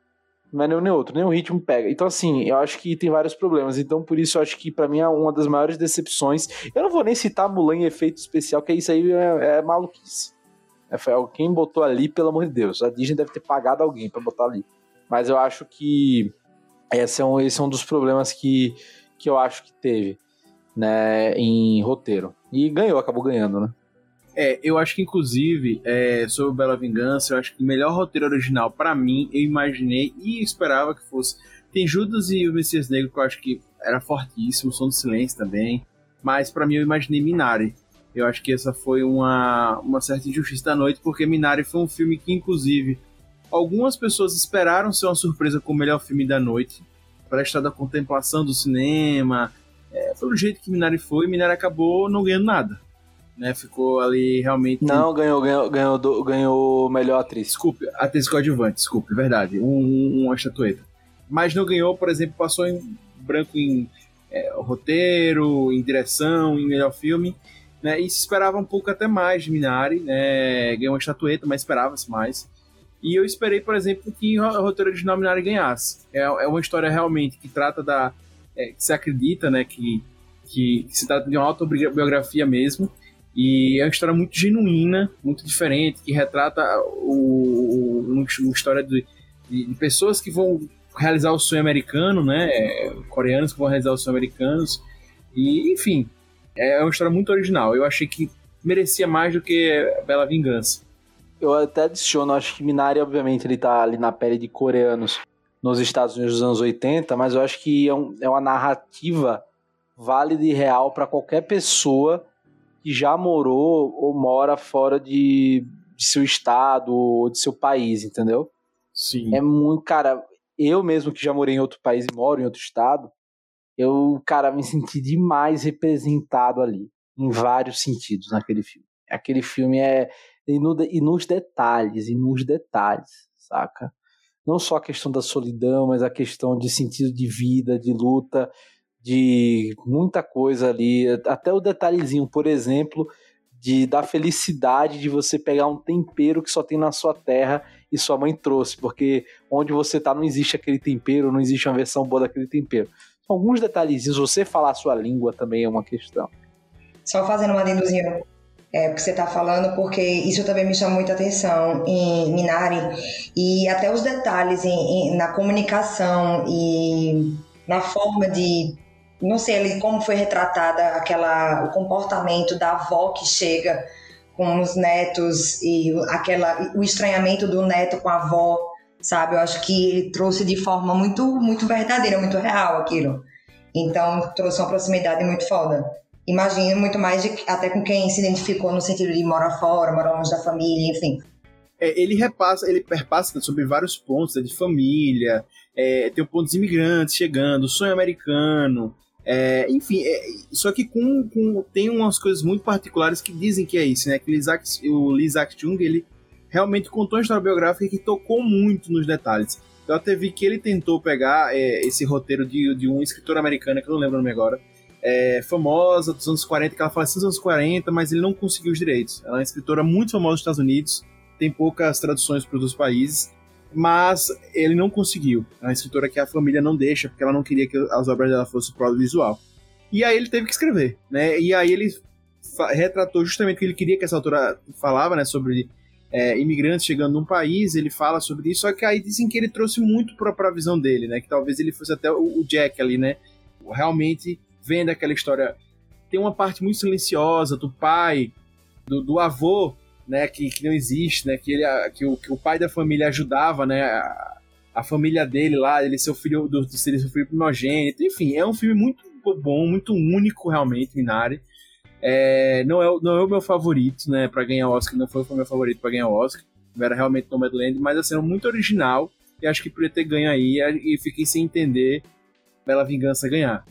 É, cara, e assim, eu, eu, acho, eu acho muito sensível muito sensível. Tipo, é um filme de detalhes, sabe? E, e são esses detalhes na atuação, na maneira que, em que o roteiro fala filmando, é, fala no silêncio também. É muito legal. Então é isso que eu acho que Minari. Pô, também não foi meu filme favorito. É, não é o filme que você vai ver e vai se empolgar pra caralho, mas é um filme que se você prestar atenção e, sacar, e viajar naquela história, ele vai te recompensar demais. É, eu acho que duas categorias que algumas pessoas consideraram injusto é, a premiação foi melhor ator e melhor atriz, né? Eu não, eu, eu realmente achei que melhor ator foi o Anthony Hopkins. Eu gostei de Chadwick Boseman, ele tá incrível no, no, no, filme, mas eu não curti muito a voz suprema do Bruce. Eu achei que para mim não foi um filme que me desceu bacana, assim. Tá? Foi um filme ok. Eu falei sobre isso. Inclusive tem um vídeo da Nath falando sobre ele no, no Instagram do Puxadinho. Podem lá conferir. Mas eu não curto tanto e acho que o Chadwick tá, tá muito legal, mas para mim era um filme que falava mais da Mar e acabou focando ali no livro, que é um personagem fix, é, ficcional. Enfim, eu não gostei. E o Anthony Hopkins para mim tá perfeito. Eu realmente assim, achei sensacional, que é um cara que já fez de tudo, ele tinha que se superar ainda mais, ele conseguiu superar, ele realmente é incrível. Ele falou no vídeo hoje que eu tava vendo, tá, é, a gente tá compartilhando puxadinho, que ele falou sobre isso, ele não esperava ganhar mais um Oscar né, na idade que ele tem, é, num ano de pandemia, um ano como foi, né, ele foi lá e ganhou, ele deu parabéns até o Chadwick Boseman. Mas assim, para mim ele tava fantástico, mas muita gente preferia que o Chadwick ganhasse e como melhor atriz a Viola Davis, né? Muita gente queria que ela ganhasse, achava que era certo, inclusive mas para mim a, a está incrível e foi assim, merecidíssimo, merecidíssimo, sabe? Eu, eu acho assim, Gusto. Eu acho que, independentemente nesse caso de quem ganhasse, é o famoso tanto faz. E eu, eu adiciono também o caso do Fred aí para melhor ator do Riz Ahmed. Também tanto faz ali. Tava, tava muito, muito bom ali. O páreo tava alto, sabe? É, eu concordo com você com a Karen Mulligan também. Bela Vingança, ela tá fantástica. Ela realmente para mim ela correu por fora, mas poderia estar tá bem ali nos pares, sabe? Eu, inclusive, achei que para mim Francis tá, tá em primeiraço e a Karen em segundo, sabe? A Viola tá incrível, mas para mim ela aparece pouco. Quando ela aparece, ela aparece sensacional, mas para mim ela aparece pouco. Eu esperava mais e tal. Ela realmente tá incrível no filme. Você não precisa, eu até falei sobre isso, ela não precisa, não precisa adaptar. Você vê a Viola ali interpretando, você já saca tudo sabe? Tá tudo feitinho ali. Ela, a interpretação dela tá incrível. Mas aparece pouco e tal. A Carey Mulligan aparece o tempo todo e carregando o filme. A, a Frances também. A, a, é como eu até falei, você pega a câmera filmando ela defecando ali. As expressões que ela tem são realmente muito humanas. É muito real, né? É, é, é realmente você vê assim a pessoa nua e crua, né? E ela tá incrível. É literal no caso do filme. É, né? exatamente. Enfim, então para mim não teve justiça aí, para mim ela é merecidíssima e enfim. Melhor filme para mim foi super justo. É, Nomadland para mim foi super justo. Sei que teve a bancada do The Father pedindo isso. Para mim The Father não está nem no meu pódio, né? Mas eu vou falar sobre isso depois. Mas. Ah, cara, não sei, hein? The Father tá, é bom, não hein? Tá, não tá no meu pódio, não. The mas... Father, montagem, montagem, pô, eu gosto de som do silêncio, mas The Father é levável, hein? Eu concordo. Eu acho que só o Som do Silêncio ele só levou a melhor montagem, porque juntou é, montagem e edição, eu acho. Acho que se fosse separado ainda, como costumava ser, eu também acho que meu pai levava. Eu faço parte aí da bancada do meu pai. Eu gosto muito do filme, mas eu acho que também o, o nome dele ter levado foi bem acertado também. Eu acho que as categorias principais, todas elas, é, eu acho que não, não teve injustiça não. É, na realidade, a categoria que foi juntada foi edição de som e mixagem de som, né? E aí Sound of Metal, Sound of Metal levou. Mas, Fred, é, não esse ano, mas, mas foi junto. É, antes era edição e montagem. não, mas já tem um mesmo. tempo. É o que eu tô dizendo, não é. Não foi agora, já tem um tempo que isso foi, foi feito. E assim, eu realmente acho que montagem de fada não tem nem o que, o que questionar. A mesma importância da edição de som para o som do silêncio é a importância da, da montagem para a defada. É o que sustenta realmente a história e o que faz ela ser contada de uma maneira diferente e única. Né? Senão se torna uma narrativa mais tradicional. É, eu queria realmente que Som do Silêncio tivesse esse prestígio, ganhasse mais de um Oscar, mas nessa categoria quem merecia realmente era, era The Father. É, e aí, vamos encerrar agora esse primeiro bloco, beleza, gente? A gente tá agora para o próximo bloco, onde a gente vai estar tá comentando as nossas apostas e quem acertou mais, quem errou mais. E aí a gente aproveita e fala nosso pódio ali de, de, de melhor filme, beleza? Segue aí.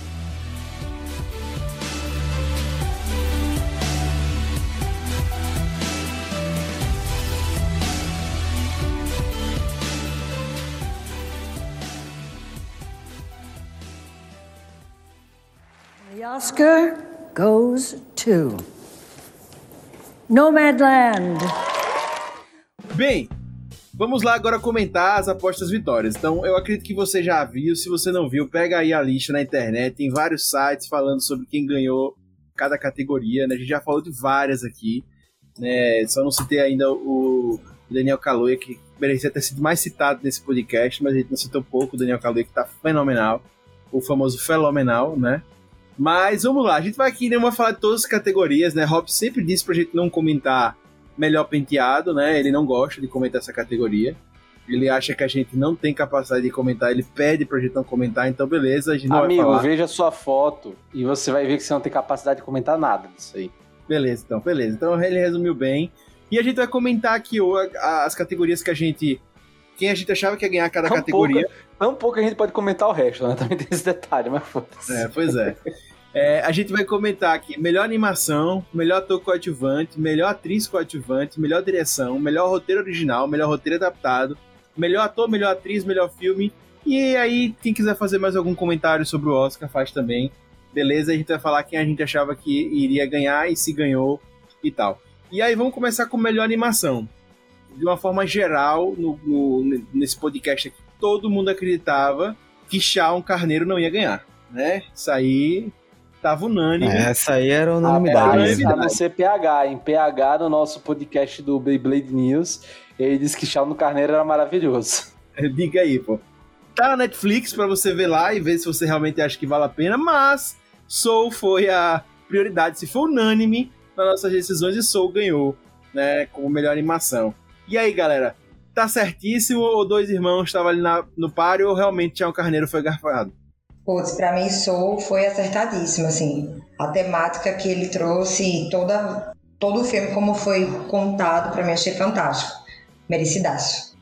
É, eu gostei muito de Soul, mas pra mim também Wolfwalkers adorei, achei muito bonito o filme, a animação muito muito bonita. Deixe de vir com um papinho bonito que você queria que Dois Irmãos ganhassem. Tá falando de Wolfwalkers porque ali ficou segundo lugar na cotação e você quer pagar de bonitinho. Você queria Dois Irmãos, é isso. Não ia ser ruim não. Gente, vou falar a verdade. É. Assim. Pô, o Feox legal, bacana. Mas sou, né, velho? Tem, tem que falar. É, realmente sou essa categoria já estava mais do que certa, né? Eu acho que era uma aposta certa aí. E o filme é extraordinário. né? Os, os criadores de Soul criaram Divertidamente também, que é outro filme excepcional. E ele trata a temática com a originalidade, com requinte técnico absurdo. O filme é muito sensível também, gostei demais. E assim, por envolver música, é, especialmente jazz, que pessoalmente eu amo, é, não teve como não, não me cativar. Quem corria por fora realmente era, era o Wolfwalkers, mas esse ano era, era de Soul, tinha pra onde não. Nath trouxe até um dado na live, né, Nath? Falando sobre a Pixar e premiação do Oscar, não foi? Isso, que a Pixar, se eu não me engano, ao longo desses 90 e tantos anos de Oscar, a Pixar só perdeu, quando ela concorreu, né, a melhor animação, acho que umas duas ou três vezes. Algo nesse sentido. Então ela sai arrastando aí toda vez que indicada os prêmios. Inclusive, gente, já tiveram algumas vezes que o filme da Pixar entrou não só como melhor animação, mas concorreu também a melhor filme. Vocês acham que nesse Oscar teria espaço para o nono ou décimo indicado aí de melhor filme? Teria fácil. Ah, aí, Rob, aí fácil. Rob começa a tremer na, na cadeira. Rob treme na cadeira aí. Teria Você, fácil. você tocou Sou- a bola pra ele meter pro gol. Sou injustiçadíssimo, injustiçadíssimo. Devia estar ali. Porra, se tem oito vagas, merecia. Tranquilo. E outra, e outra, por uma questão mercadológica, pô. A galera assistiu Soul, velho. Chamava a gente pro Oscar, pô. Sabe? Jogava uma fake news, assim, tipo, ah, Soul tem chance de ganhar. Eu acho que merecia facilmente. Eu acho que entrava. É, realmente considero injustiça não ter entrado, apesar de que na realidade eu queria muito que Drunk tivesse tivesse sido indicado a melhor filme. Quando teve a indicação a melhor diretor, até achei que poderia chegar lá, mas acho que Soul, Soul tinha espaço sim para entrar esse ano, até no lugar de Mank, se fosse o caso, porque adoro David Fincher, sou fã, confesso, da, da filmografia dele, inclusive tem crítica de Clube da Luta aí minha no, no site do Puxadinho, mas Mank é um dos trabalhos mais fracos dele, realmente o filme não é, é- não é imersivo e assim, tem que ter um conhecimento prévio grande, não só de Cidadão Kane, mas da Hollywood da época e até da eleição de governador da Califórnia. Se você não, não souber quem é Sinclair, o que, que ele estava pregando ali, o filme perde, perde muito, de fato. Não acho que seja uma grande, uma grande obra, não. É, tecnicamente é belíssimo, mas eu acho que tem espaço para Soul e é isso que eu digo. Você ter oito indicados, podendo ter dez e deixar Soul de fora, eu considero injustiça. É, eu acho que a bancada dos haters do domingo existe no puxadinho, mas assim, ninguém foi tão audacioso, né, como o Fred dizer que meio que não deveria estar ali, sou sim. Então assim, você que é fã do Oscar, né, pode pegar o Fred na rua, não me pegue na rua, tá? Não. Vai pegar eu e o Fred, porque eu falaria a mesma coisa. Eu, só não falei com medo dele, dele bater aqui. Mas aí, como, como ele tá junto na porrada comigo, então a gente vai junto. Não, assim, ao contrário de muita gente que não gostou de Mank, eu gostei de Mank. Né? Eu gostei. Eu conhecia a história prévia. É, quando eu, eu, assisti duas vezes o filme, assisti uma vez sozinho, minha noiva foi assistir. Eu disse, amor, deixa pra ver comigo, por quê? Porque senão vai ter muita coisa que você vai perder e eu posso pelo menos lhe dar uma introdução, lhe dizer algumas coisas que vão ser interessantes para compreender melhor o filme. Mas assim, o filme prega e mostra o como a fake news foi é, influente na, naquela eleição de governador. E no final, o próprio filme cria uma fake news, porque essa questão da, do roteiro de, de Cidadão Kane já foi mais do que resolvida. Tiveram várias versões desse, desse roteiro e Orson Welles teve sim influência em edição, em diálogos, em cortes. Então ele trabalhou em cima do roteiro e o filme, e o filme simplesmente acha por bem cortar essa parte, traz aquela cena ali de discussão entre eles também que não progride. Então, o filme não. Eu gostei mais do que a maioria, mas não para ser indicado a melhor filme, não. Não me cativou para isso. Mas aí também eu já abro outra polêmica. Para mim, os Sete de Chicago também não. Gosto muito do roteiro de Aaron Sorkin, mas. Tô com o Fred também, acho que o Sete de Chicago também não. Ei, assim, ei, se fosse outra edição calma, de Oscar, a gente já fala do melhor filme, a gente já fala do melhor filme. Vamos focar aqui na animação, senão a gente não, não, não, não sai daqui hoje. Vamos com calma. Vocês queriam tirar Mank e botar Soul. A gente já entendeu isso. Galera, vocês estão ouvindo isso aí, os sons do Oscar, certo? Vocês procuram aí na rede Fred Rob e é com vocês, beleza? Mas eu concordo com eles também, só não queria falar, mas tudo bem. Gente, melhor ator coadjuvante, é... Daniel Kaluuya ganhou, né? E também foi unânime na, nas opiniões. A gente também tá considerando do Bielov, que participou da live e comentou o Oscar com a gente. Acho que o Daniel Kaluuya tá incrível, né? Fantástico concorreu ali com bons nomes, né, também. Mas para mim, eu já eu terminei o filme eu falei a é ele. Né? É vamos, só, vamos só trazer também à tona aqui que teve uma situação meio esdrúxula, né, nessa indicação de ator coadjuvante, porque a gente teve Daniel Kaluuya e agora eu esqueci o nome do é outro ator que deveria estar, o Lakif deveria estar na, na categoria principal, não faz no menor sentido o filme não ter um protagonista, né, e acabou entrando aí para concorrer como coadjuvante né? Achei isso completamente. É, eu tava vendo, fizeram fizeram a conta da tempo de tela dos dois e deu 50-50. Não, claro, mas assim, é, o filme acompanha de fato a, a, Talvez ele até não se decida muito bem em determinados pontos. Exato, é que e aí esse é o problema do roteiro mesmo. É, e aí é onde eu acho que o roteiro de Judas e o Messias Negro também não foi essas coisas todas para estar tá sendo cotado, indicado, até concorrendo. Eu acho que na realidade tinham roteiros maravilhosos que ficaram de fora, que não foram indicados. É, estou pensando em Acabar de Tudo, que é uma é a adaptação de Charlie Kaufman de um livro de Ian Reid, se eu não me engano. É, Charlie Kaufman é um roteirista extraordinário, mas ele absorve a obra e traz é, realmente a identidade dele ali. Eu acho um roteiro magnífico. O próprio Never Rarely Sometimes Always, eu acho que deveria estar indicado em categoria de roteiro também e, e acabou ficando de fora eu não achei fortes candidatos, não, para a categoria de roteiro, especialmente de roteiro original. Porque a gente tinha falado de Bela Vingança ganhando, né? Não, não devia nem estar indicado, quanto mais ganhando. Fred, vá com calma, você está pulando. Estamos em ator coadjuvante. Tá com calma, jovem. Mas ator coadjuvante Daniel Kaluuya é merecidíssimo. Ele, a interpretação dele tá magnética no filme. Eu, que, eu, eu quero só deixar a menção honrosa ao nosso amigo o cowboy, que agora me esqueci o nome dele, o cowboy de Som Silêncio. Race. Porra, ator demais, cara, ator demais, ator demais. Tá belíssima a interpretação dele, eu acho que também estaria em boas mãos se ele, se ele ganhasse. Então, só que assim, eu gostei muito, só que em tempo de tela e tal, eu acho que outros tiveram mais, né, enfim.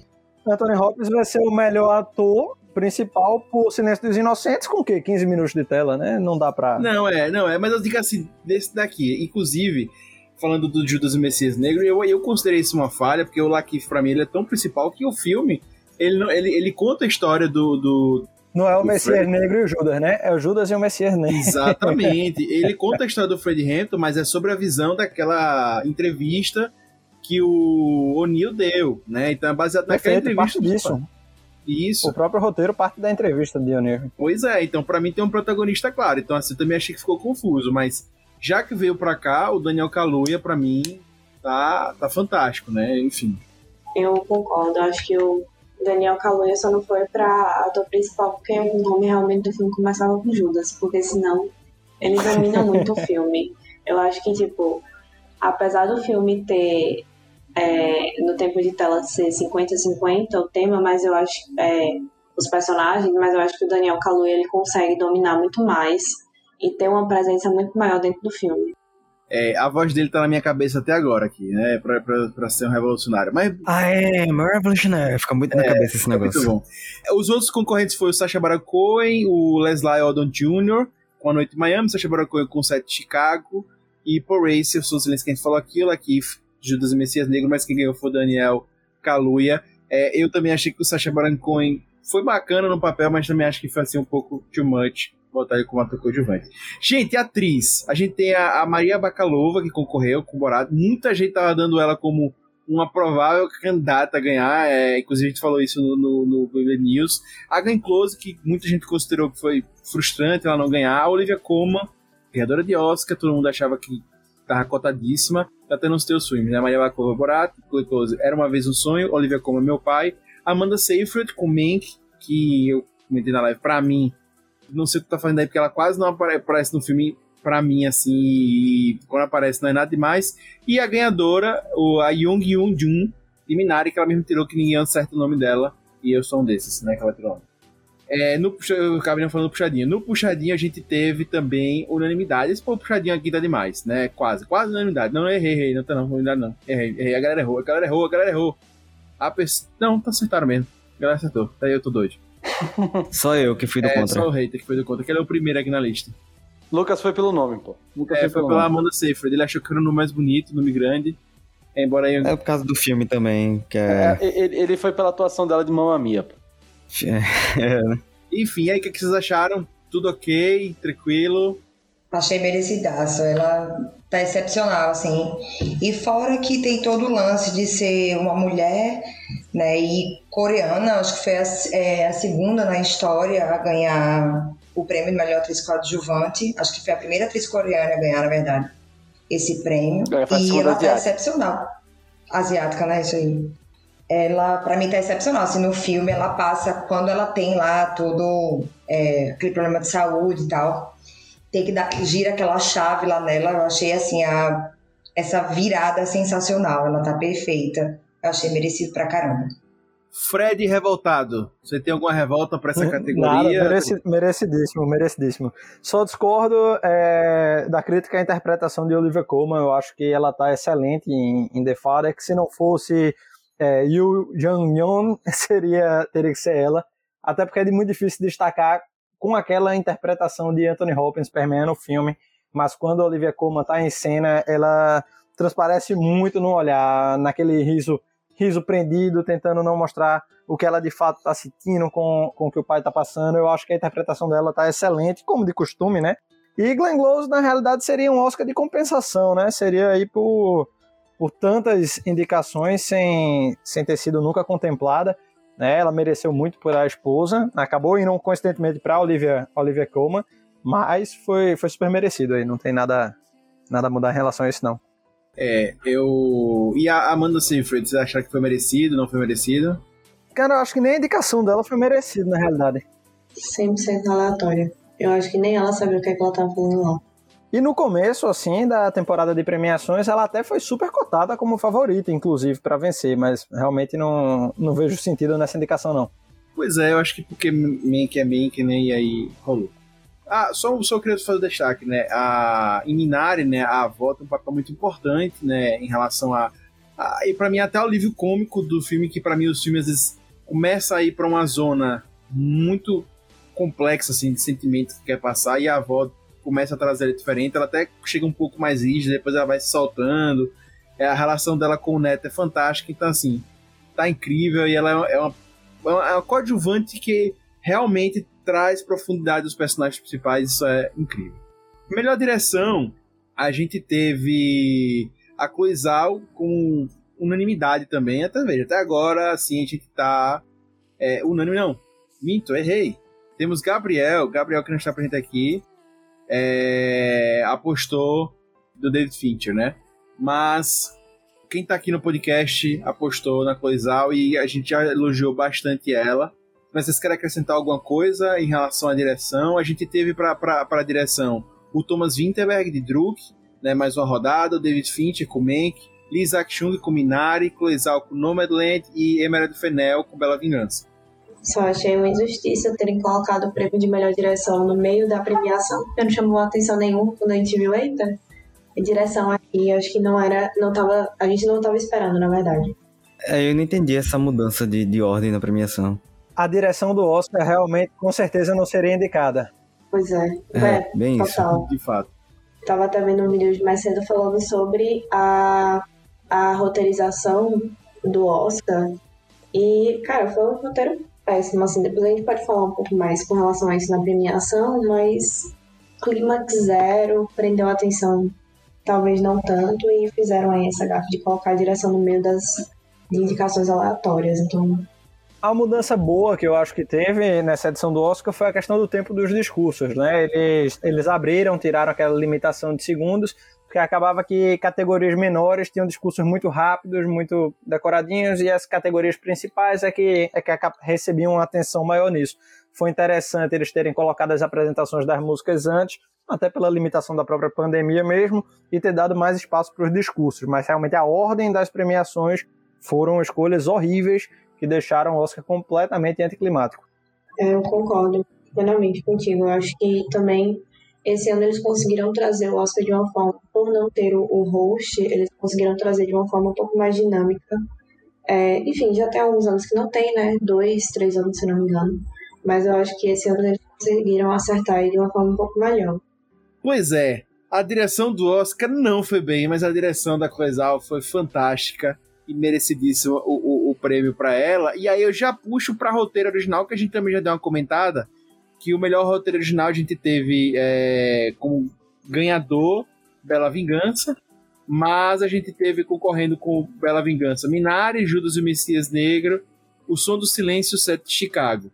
Né? Eu gostei muito né, de, de, de é, do Som do Silêncio, Judas, Judas e o Messias Negro, Minari, Bela... enfim, todos são tão bem cotados, os meninos não gostaram da Vingança para aí. Deixa eu fazer um adendo só de direção ainda. É, só, minha torcida realmente foi para Thomas Winterberg pelo tanto que eu gostei de, de Druck. Realmente foi meu filme preferido da temporada, então não tinha como não torcer por ele.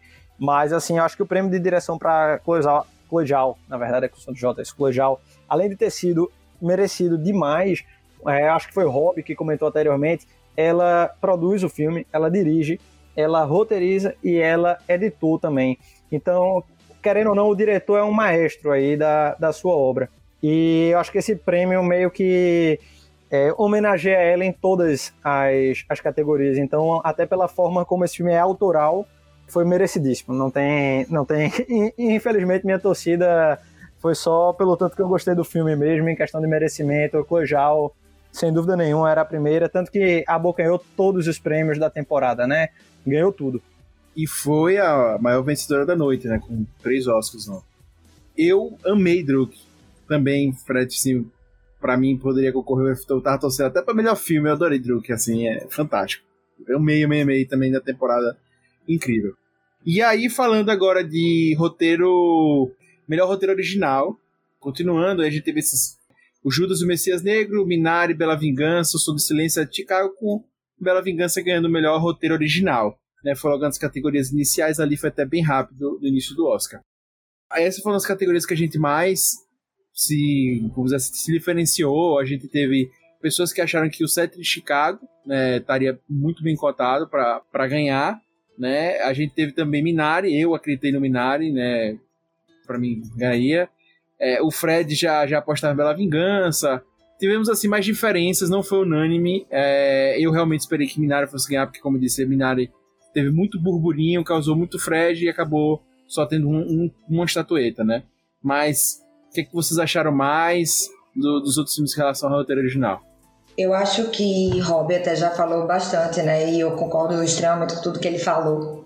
Eu até acreditei no set de Chicago, mas pensei que Minari poderia levar e seria muito merecido se Minari tivesse levado. Eu não concordei com Bela Vingança, né, de forma alguma, mas é isso. Apesar de ter apostado em, em Bela Vingança, foi realmente questão de tentar acertar o vencedor. Eu, preferia que, inclusive, não só Minari, mas eu acho que até o set de Chicago merecia mais esse prêmio. E se fosse para ele levar um, na noite para não sair zerado como, como saiu, seria aí para Aaron Sorkin. O roteiro é bom, é o que deixa a gente imerso no filme. É, me atrai o estilo de roteiro dele, com os diálogos rápidos, apesar de às vezes acabar sendo um pouco, digamos, artificial demais, porque todo mundo tem uma resposta muito pronta, muito bem elaborada para absolutamente tudo, então às vezes é, fica um pouco artificial. Mas eu gosto do estilo de roteiro dele e acho que aí, se não fosse Minari, deveria ter sido o Sete Chicago vencedor. Eu, eu concordo com você, Aaron Sorkin tem essa característica, mas eu não senti tanto isso no, no, no set de Chicago. Eu, eu acho que realmente o roteiro assim tá fantástico, tá muito fluido, tá, tá muito tranquilo. Ele até pegou um filme tradicional, assim, que é do americano, que muita gente gosta também em outros lugares do mundo, que é o filme de tribunal, né? E pra mim ele deixou com uma forma dinâmica muito boa, deu uma, deu uma inovada, assim, apesar de usar dos clássicos. Mas, é, da mesma forma que Bela Vingança teve duras críticas, é, o set de Chicago também sofreu, em relação a como a forma que foi contada. Bob Seale tava lá dizendo que foi mal contada aquela parte, disse que não gostaram, aí começaram a dizer que é, o Aaron Sorkin não, não, quis realmente fazer o filme assim da forma que deveria ser feita, que ele ficou titubeando. Criticaram muito o David Allen ter dado soco, que disse que David Allen é um pacifista convicto e ele foi a, a, a representação disso para os americanos, né, na, na, enquanto foi vivo. E ele não deu aquele soco. Muita gente criticou Aaron Sorkin por colocar esse efeito. E uma coisa que eu amo, né, que dizem que é uma coisa de que, dizem não, né, que é uma coisa que Spielberg contribuiu muito para o cinema, ele usa muito, mas que hoje já tá meio galhofa, mas para mim eu adoro que é aquela cena do final de botar os trechos, é o aquela como foi o final de cada um, né, com o texto escrito ali explicando o final de cada personagem, que aquilo é muito galhofa e tal, tal, tal. Eu gosto, muita gente criticou. Então, assim, foi, foi um, um, roteiro que foi muito criticado, né? Ele sofreu também, a, como Bela Vingança, o set de Chicago sofreu muito. E realmente ele chegou com o Netflix bancando muito, assim, no Oscar, porque a, a, a sociedade em geral, assim, criticou, muita gente, assim, criticou e realmente bateu muito em Aaron Sorkin por causa desse filme. Né, e, é, mas isso aconteceu com o Green Book também, né? Que também tinha várias, exato, vamos dizer, exato. liberdades artísticas aí em relação à história real, e isso é uma das coisas que mais acontece em Hollywood. Exato, né? Nunca foi impedimento necessariamente para o filme não, não ganhar o Oscar. É, mas concordo, concordo perfeitamente. De fato, acredito que essa questão foi, foi bastante relevante. É, mas eu acho que nesse caso, pelo menos que quando eu assisti o site de Chicago, eu acho que para mim tiveram algumas falhas de roteiro. É, eu gosto muito do ritmo do filme, como vocês comentaram, mas eu acho que talvez isso não seja um mérito do roteiro e talvez um pouco mais da montagem, além de conseguir mesclar as, as cenas de uma forma que ficasse interessante ali quando a história foi contada. Eu acho que no roteiro, eu acho que até a indicação do Sacha Baron Cohen vem a partir daí, é que a gente tem pouca, não tem tanta profundidade dos personagens, digamos assim. É, não sei vocês, mas eu acho que eu torci pelo filme, pelo contexto, mais do que por ter me ligado nos personagens. E aí eu acho que falta um pouco do roteiro ele ter ali um, uma certa destreza de trazer alguns outros pontos com relação a quem são aquelas pessoas, além de serem pessoas que querem acabar com a do Vietnã. E também eu acho que o roteiro ele fala com algumas motivações dos personagens também. Eu, eu fiquei perdida, querendo algumas informações ali sobre o porquê que a, é, a manifestação precisava acontecer em frente à, à convenção, enfim, e algumas coisas diretamente ligadas à motivação dos personagens. Então, acho que eu torci pelo contexto em geral, porque é um tema forte, mas não tanto pelo desenvolvimento dos personagens e pelas suas motivações. E eu acho que o roteiro ele peca muito nisso. É, só pra acrescentar, ele, ele foi um filme que foi pensado pelo Spielberg, né, em 2008, mais ou menos. Não foi pra frente por causa da, da, da greve dos roteiristas, 2008, e foi engavetado. É, o Aaron Sorkin foi pensado naquela época, até que em 2018 ele começou a ser gravado. Ele é um filme da Paramount que a Netflix comprou. Né, a Paramount vendeu alguns filmes, né, quatro filmes que concorreram ao Oscar, não vou lembrar todos agora, mas esse filme é da Paramount, a Netflix comprou e é, enfim, foi um projeto que começou com Spielberg e, e chegou a, até aqui. Beleza, é, mas eu curti também muito, apesar dessas coisas. É, eu não conhecia a história do set de Chicago, já tinha ouvido falar coisa ou outra, mas amei o filme, gostei muito do roteiro. Para mim, foi um dos filmes que eu mais curti assistir também. É, e aí a gente tem, continuando, meu pai ganhou como melhor roteiro adaptado, que é, é adaptado de uma peça Aí a gente também tem melhor ator, melhor atriz, né? Vamos logo para melhor ator. A gente teve para concorrendo como melhor ator, o campeão da noite, né, de, melhor ator, foi Anthony Hopkins, né, que ganhou com, com meu pai. O Riz Ahmed, em Gostou do Silêncio, o Chadwick Boseman, o Gary Oldman com Mank, o Chadwick Boseman com a voz suprema do Blues, e Steve Young com Minari acho que o Fred também já comentou um bocado, mas para mim super merecido Anthony Hopkins. É, e Steve Young, eu curti Steve Young, né, no papel dele. Eu vi muita gente elogiando, também achavam que ele poderia estar tá ganhando com Minari, mas não ganhou. Não, eu acho que, é, como eu já coloquei aqui também, né, acho que foi super merecido também. Acho que não tem nem muito o que se falar sobre. Acho que, como a gente comentou até no início, as atuações elas foram maravilhosas ficou até difícil de escolher, né? De, tipo, de dizer qual seria o certeiro, mas foi acertadíssimo. É, a gente dividiu nas opiniões aqui no nosso bolão, né, entre Chadwick Boseman e o Anthony Hopkins. Mas de uma forma geral, ficou só nisso mesmo, não teve outro não. Eu apostei em Chadwick, mas minha torcida era completa para Anthony Hopkins. Né? E repito, faltou a indicação de Daryl Lindo. Não sei se terem selecionado ele para a categoria principal foi o que fez com que ele não tivesse sido indicado. Talvez tivesse sido melhor fazer campanha para ator coadjuvante, mas a atuação dele está muito melhor do que a de Gary Oldman e de Steven Yeun, não tem nem comparação. É, e aí a gente entra em melhor atriz, que ele também já comentou que teve uma disputa muito grande entre a Viola Davis, que muitas pessoas achavam que ia ganhar, e a Frances McDormand, que ganhou com Nomadland, e a Viola Davis estava com a voz do blues, mas ele teve a Andra Day, dos Estados Unidos, o SB Holiday, que está fantástica, a Vanessa Kirby com Piece of a Woman e Karen Mulligan com Bela Vingança. Para mim, prêmio merecidíssimo para Frances, né? Ela tá, tá incrível no papel, ela inclusive tava dona do Oscar ontem, ela foi falar para mim, ela foi fantástica. E nas nossas apostas, né, tinha Viola, mas a grande parte com a Frances também achando que ela. E por fim, melhor filme, também já demos uma comentada, né, que Nomadland ganhou. É, a gente teve aí fortes concorrentes, né? Com o meu pai, Judas e o Messias Negro, Mank, Minari, Nomadland, Bela Vingança, Som do Silêncio, Sete de Chicago, Nomadland ganhando. Para mim, nenhuma injustiça, embora tem outros filmes fantásticos aqui, né? Muito bons. Os, todos aqui são bons, acho que tô, nem todos para ser o melhor filme, mas todos muito bons. Mas para mim, Nomadland tá disparado com o melhor filme entre esses que estavam concorrendo aí. É, eu, eu daria para meu pai. Não, não desisto, não. é, minha, eu, eu daria para meu pai também, mas, mas foi merecido. Foi merecido. Para meu pai, Nomadland ou, ou Som de Silêncio, quem ficasse com esse prêmio estaria, estaria em boas mãos. É, eu também fiquei muito dividida entre os três, então acho que foi, foi merecido. A minha torcida também era de meu pai, mas eu acho que Nomadland cumpre aí muito bem o papel, bem merecido. Eu tô com. Tô, eu, voto, eu voto com, com os redatores aí. É, inclusive, o Oscar repetiu muito BAFTA, né? O melhor ator, melhor atriz, melhor filme, foi tudo muito batendo, né? E realmente The Fada passou batido dentro do que ele poderia chegar, né? Com realmente assim, muitas pessoas pensavam que ele poderia causar mais e não causou, assim como Minari também ficou por aí, como eu já, já tinha falado, né? Mas é isso, gente.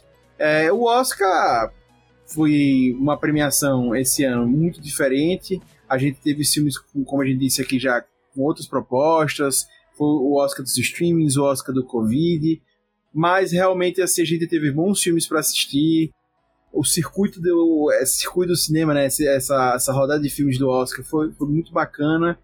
Teve filmes que faltaram, como o Fred falou, como eu falei, mas com certeza se você parar para assistir vai, vai gostar de muita coisa. E aí, gente, é, eu só queria falar agora para o nosso espectador, se vocês querem falar mais alguma coisa do Oscar, alguma coisa que, que faltou a gente se atentar, alguma coisa para eles observarem. Quem ainda não viu a premiação e vai assistir, né, em, em, no YouTube, onde for que ele for ver, é, ou enfim, vai assistir algum dos filmes, vocês querem passar alguma coisa para essa galera ainda que tá ouvindo, que vai acompanhar? Cara, se você não viu Cidadão Kane, não conhece a história por trás do filme, não veja o filme que você não vai entender nada. e o filme não faz questão de explicar que nada filme, pra você. Gente? Você nem falou do filme. O Mank. Lucas tá realmente revoltado com o Mank, tá ligado? Foi, foi 50 minutos que, não, que eu não recupero mais. É, eu, eu, assisti, eu assisti esse filme, eu comecei a rir imaginando o hater assistindo. Que ele ia reclamar o filme inteiro. E ele, ele passou reclamando o filme inteirinho, uma mensagem, pô. Veja pelo lado demais, bom, pô. você não assistiu com ele no cinema esse filme. Imagine quanto chato ele ia ficar. Ah, meu filho. É, no, no, no cinema, ele seria aquele filme que eu sairia da sala no meio. Não ficaria até o fim. Você nunca fez isso, hater. Você vai fazer isso agora. Eu já fiz isso. Já fiz isso umas duas vezes. Quais foram os filmes? Foi. Obrigado por fumar e outro, tem tempo. Porra, obrigado por fumar, você saiu da sala. Obrigado por fumar é incrível. Eu acho que porque era adolescente, né? Não, será criança, primeiro quando saiu esse filme. é excelente filme. É, eu não consegui ver não. É, eu sempre falo um que eu tava com que eu assisti com hate esse filme, mas eu nunca lembro desse filme, porque ele foi tão ruim pra mim. Ah, com o Tom Hanks, Tom né? Hanks, que é horrível também. Esse filme, pô, eu dormi, eu acordava e o filme não acabava. Eu acordava e o filme não acabava e eu tava agoniado. Eu, velho, esse filme não acaba, eu durmo. Ele eu sei qual é. é. Fred, você vai saber, é o das irmãs Wachowski. Com Tom Hanks. É um filme que o elenco ah, é só. Sim, Tom a Hanks. viagem. A viagem. É, eu não, eu não terminei de assistir esse filme, não. Se eu não me engano, é, é a viagem. Acredito que seja velho, isso mesmo. É só ele que tem. Realmente, ele fica aparecendo em vários momentos. Que velho. vários personagens, É. em várias épocas diferentes, em É. vários contextos. Brother, eu acordava, dormia, acordava e o filme não acabava, pô. Eu falava, gente, pelo amor de Deus, o que que eu tô fazendo aqui, pô? Esse foi o único filme, né? Que, Que ele foi filme Foi trash. Mas beleza, você tem mais alguma coisa pra falar do Oscar? Natália criticou bastante a cerimônia. Eu gostei da cerimônia, achei assim que deu uma evoluída pra o que o Oscar precisa. É, eu acho que. Eu concordo com o Fred, acho que tem pontos a melhorar. é, coisas que já foram melhores, estão piores, mas assim, eu acho que o Oscar precisa realmente dar uma revitalizada. Não dá pra ser como tem sido em outros anos, né? Acho que precisa pensar no público mais jovem. Esse debate tá muito presente no futebol agora, mas precisa pensar no Oscar. Precisa também pensar nessa galera, precisa atrair, né? Pra ter patrocinador e manter aquilo ali, senão daqui a pouco não vai ter mais Oscar. É, não adianta ser uma coisa antropofágica, né? Só, só, só os artistas consumirem. Então eu acho que ali foi um passo. Precisa agora pensar o que, que deu certo, o que, que deu errado e como é que a gente pode melhorar. É isso que eu imagino. Cara, eu queria só fazer aí também uma. dar uma certa credibilidade aos, aos filmes estrangeiros, né? A gente não comentou propriamente da categoria, né? A gente falou de Druk, porque realmente foi, foi o favorito, foi o vencedor. Mas eu não sei se vocês viram, Kovar e Zaida também é extraordinário o filme, tá entre os melhores do ano para mim facilmente, né? É, e a própria pré-lista dos indicados a filmes estrangeiros tinha alguns filmes excelentes que não entraram, eu até achei que foram preteridos nesse caso. É, inclusive tem um disponível na Netflix que quase me passa batido também, eu deixo a indicação que é Asan. É um filme de Taiwan, tá na Netflix já tem quase, quase um ano, acredito eu. Né? E eu só fui ver agora recentemente, extraordinário esse filme. É, acho que merecia ter sido indicado também. É, e senti falta de First Call, da A24, né? A24. Gostaria de ter visto ele em algumas categorias. É, e, e eu, inclusive, ainda queria fazer um destaque. Eu gostei muito de não ter um apresentador fixo. Queria dar uns parabéns que botaram é, em uma parte da, da premiação a uma pessoa apresentando a língua de sinais, né? Falando em língua de sinais. Achei isso muito bom.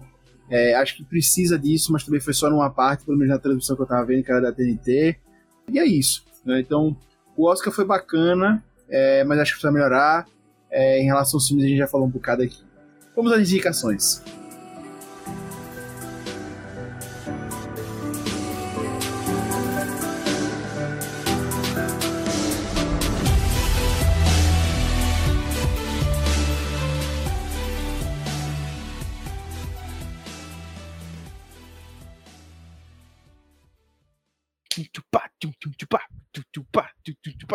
Recomendações.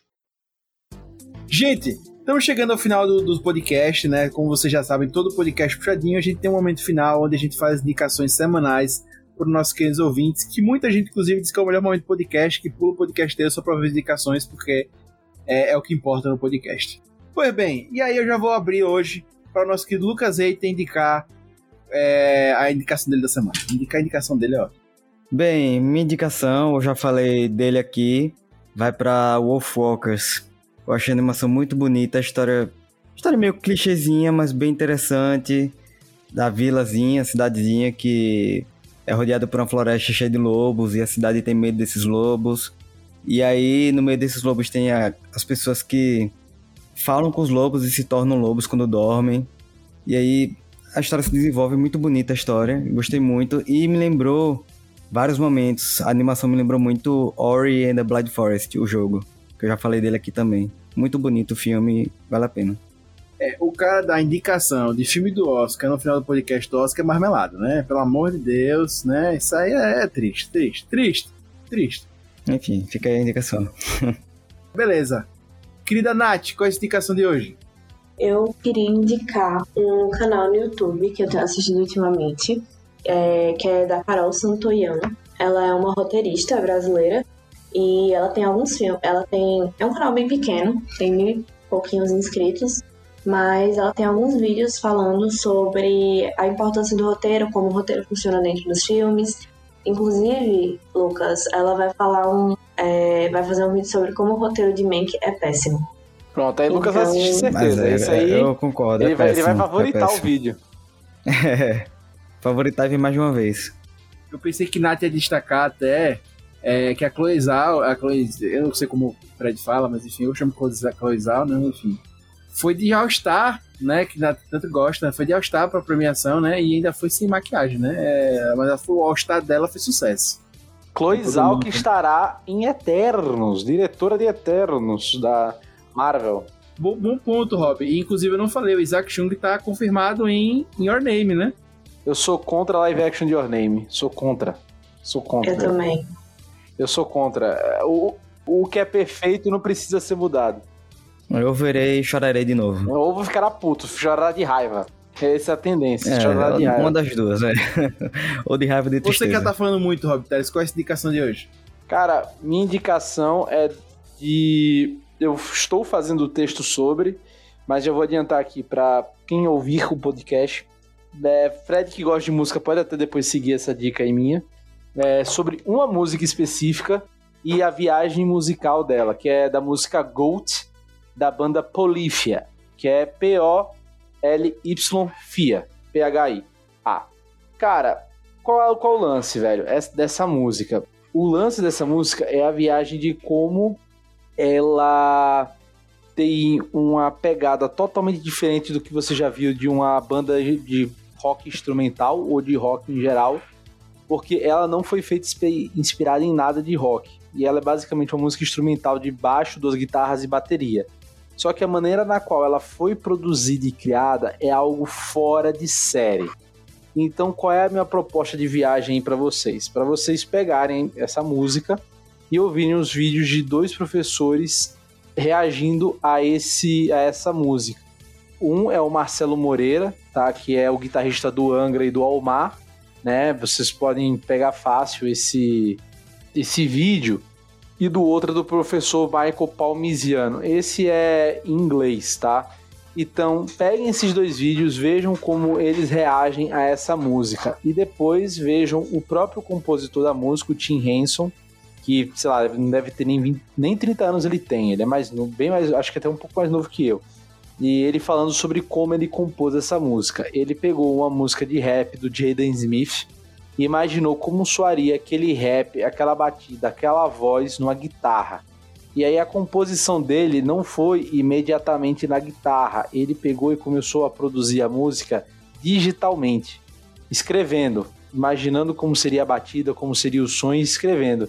E depois ele trans tentou transpor aquilo que ele fez de cabeça ou só com os barulhos que ele fez digitalmente para guitarra. E qual o lance? Ele fez uma música que, que, mistura tantas técnicas que não faz que tipo, ninguém nunca imaginava fazer sentido. Então, quando você ouve a música, ela tem uma batida de hip hop foda, mas ao mesmo tempo ela parece um jazz, ela parece um rock, ela parece muita coisa.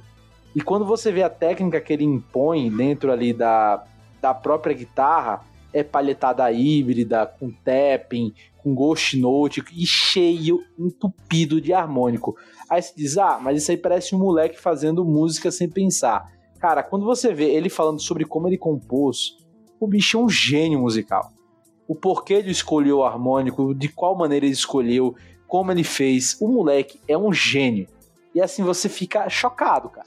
E quando você vai ver a produção da música, quando adiciona baixo, bateria e outros instrumentos, é algo mais maravilhoso ainda, porque, por exemplo, eles passam de tercinas para sextinas rápido, que são os ritmos né, da, da composição das notas, só que a bateria acompanha isso com tons e pratos dessa, dessa variação de nota da, da, da guitarra. Cara, é algo assim maravilhoso, é sensacional.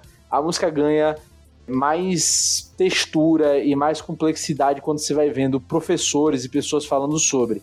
Então, o do Michael Palmisano, né, o professor americano, fala muito mais sobre essa parte de produção e tal, e o do Marcelo Moreira sobre a questão da composição do campo harmônico, das escolhas deles das notas. Então, cara, é genial, eu recomendo muito essa viagem e tudo isso só para falar de uma música, Gold, que é uma música de 3 minutos e 36 segundos. Meu velho, eu amei a indicação, viu? Pode me mandar aí que, que eu vou curtir essa vibe o quanto antes. Cara, é doideira, velho. É doideira. Eu coloquei aqui no Spotify. Veja os dois vídeos. Cara, mas assim, não é só ouvir a música, você tem que ver os dois vídeos para entender a composição, a ideia e depois ver como o moleque fez isso. Mas é, cara, é foda. É foda. É foda. É por isso ele é o Rob Palestrinha, né? Mas vamos seguir. Alice, qual é a indicação de hoje? Então, Augusto, minha indicação hoje vai, um, vai ser um livro, é, A Casa Holandesa, de Anne Patchett. É um livro gênero romance, mas assim, tem uma história que você, daquele tipo que você devora. Ah, os personagens, eles são muito marcantes. Se passa no pós-segunda guerra mundial e tal, mas tem um lance de uma narrativa muito focada na família, mas tem umas questões pessoais. Então, enfim, achei o livro muito foda e fica aí a minha indicação. Muito bom, muito bom, muito bom. E, querido Fred Revoltado, qual é a sua indicação de hoje? Galera, na realidade eu não, nem sabia que tinha essa parte da indicação não. Foi pego de surpresa aqui, tô tentando pensar o que é que eu posso, o que é que eu poderia indicar. As opções são, são muitas e muitas variadas, velho. É, eu acho até que eu tinha queimado a largada e já tinha feito indicação aí de dois filmes do Oscar que eu acho que não teriam visibilidade. Na verdade, um filme do Oscar que eu acho que não teria visibilidade, que é Qual Vale Zaida, que mostra uma tradutora da ONU tentando lutar para salvar a família dela na época da guerra, numa evacuação. Eu achei o filme realmente excepcional. Né? E tinha indicado a Sun, que está disponível na Netflix, filme de Taiwan, mas gostaria de ter preparado realmente uma indicação mais, mais inusitada aqui para vocês. É, eu fico devendo, na próxima eu, eu mando, escolho direitinho. Muito bom, mas valeu, valeu a pena. É, eu vou indicar hoje um podcast chamado Cinemático, que é do B9, ele me acompanhou bastante durante essa, essa rotina de assistir filmes do Oscar. Ele comentou diversos filmes do Oscar, podcast, é, um podcast, um filme, um podcast, um filme. Então, assim, foi muito bom. É, é um podcast muito, assim, que eu gosto bastante, né? Já acompanho há algum tempo e vale a pena ouvir. Eu geralmente indico um episódio do podcast, nesse caso, como foram vários do Oscar, é, eu vou indicar o podcast inteiro, que é o cinemático, e vale a pena vocês conferirem que é, o Merigo e o Pedro Estrada arrasam lá e com os convidados que ele sempre tem. Gente, eu queria agradecer a todos vocês que ouviram a gente aqui, espero que tenham gostado. O Oscar realmente esse ano foi diferente, a gente quis passar por diversas coisas, é, a gente trouxe alguns debates aqui para vocês, mas a gente sabe que é muita coisa, tem muita coisa ampla. Se a gente fosse debater cada filme aqui, seriam horas e horas, merecia realmente um episódio por filme, mas a gente quis compilar e trazer tudo para vocês, certo? E aí, depois a gente quer ouvir o que vocês acharam. Manda e-mail pra gente no contato.puxadinhogeek.com e também nas redes sociais e tudo onde você sabe que pode encontrar a gente no seu play de podcast. Deixa o um comentário que assim que a gente vê, a gente vai estar tá respondendo a vocês, beleza? Se quiser também mandar direcionado pro Fed, pra Alice, Nath, que é, vieram hoje aqui, só mandar também direcionado pra gente, que a gente vai estar tá repassando para eles e passa a opinião deles para vocês. Beleza? A gente quer ouvir vocês. Só vocês querem falar com a gente que a gente vai ouvir. Beleza? E aí eu já deixo aqui o convite para você entrar no puxadinhogeek.com.br, acessa aí no seu browser que você vai adorar. Inclusive, tem opiniões sinceras sobre filmes do Oscar que a gente falou aqui. E vocês vão encontrar texto do Fred, texto da Nath, texto do Rob, texto do Lucas também lá. Beleza? Voltem sempre. Já queria deixar aqui meu agradecimento à nossa querida Nath, nossa, nossa maior consumidora de filmes curtos aí do Puxadinho, pessoa que tá sempre muito conteúdo bacana pra gente. Ao nosso querido Rob Palestrinho, Rob Teles, sempre também passando seu comentário aqui, o Lucas Hater, o hater mais querido do Brasil, o hater mais hater do Brasil, a Alice, que esteve aqui hoje também, muito obrigado, e claro, o Fred, Fred revoltado, né, ele mostrou o lado revoltado dele aqui, fica meu agradecimento, e para você que está nos ouvindo, já sabe, puxa daqui, puxa do lá, o puxadinho é seu, até semana que vem, e valeu!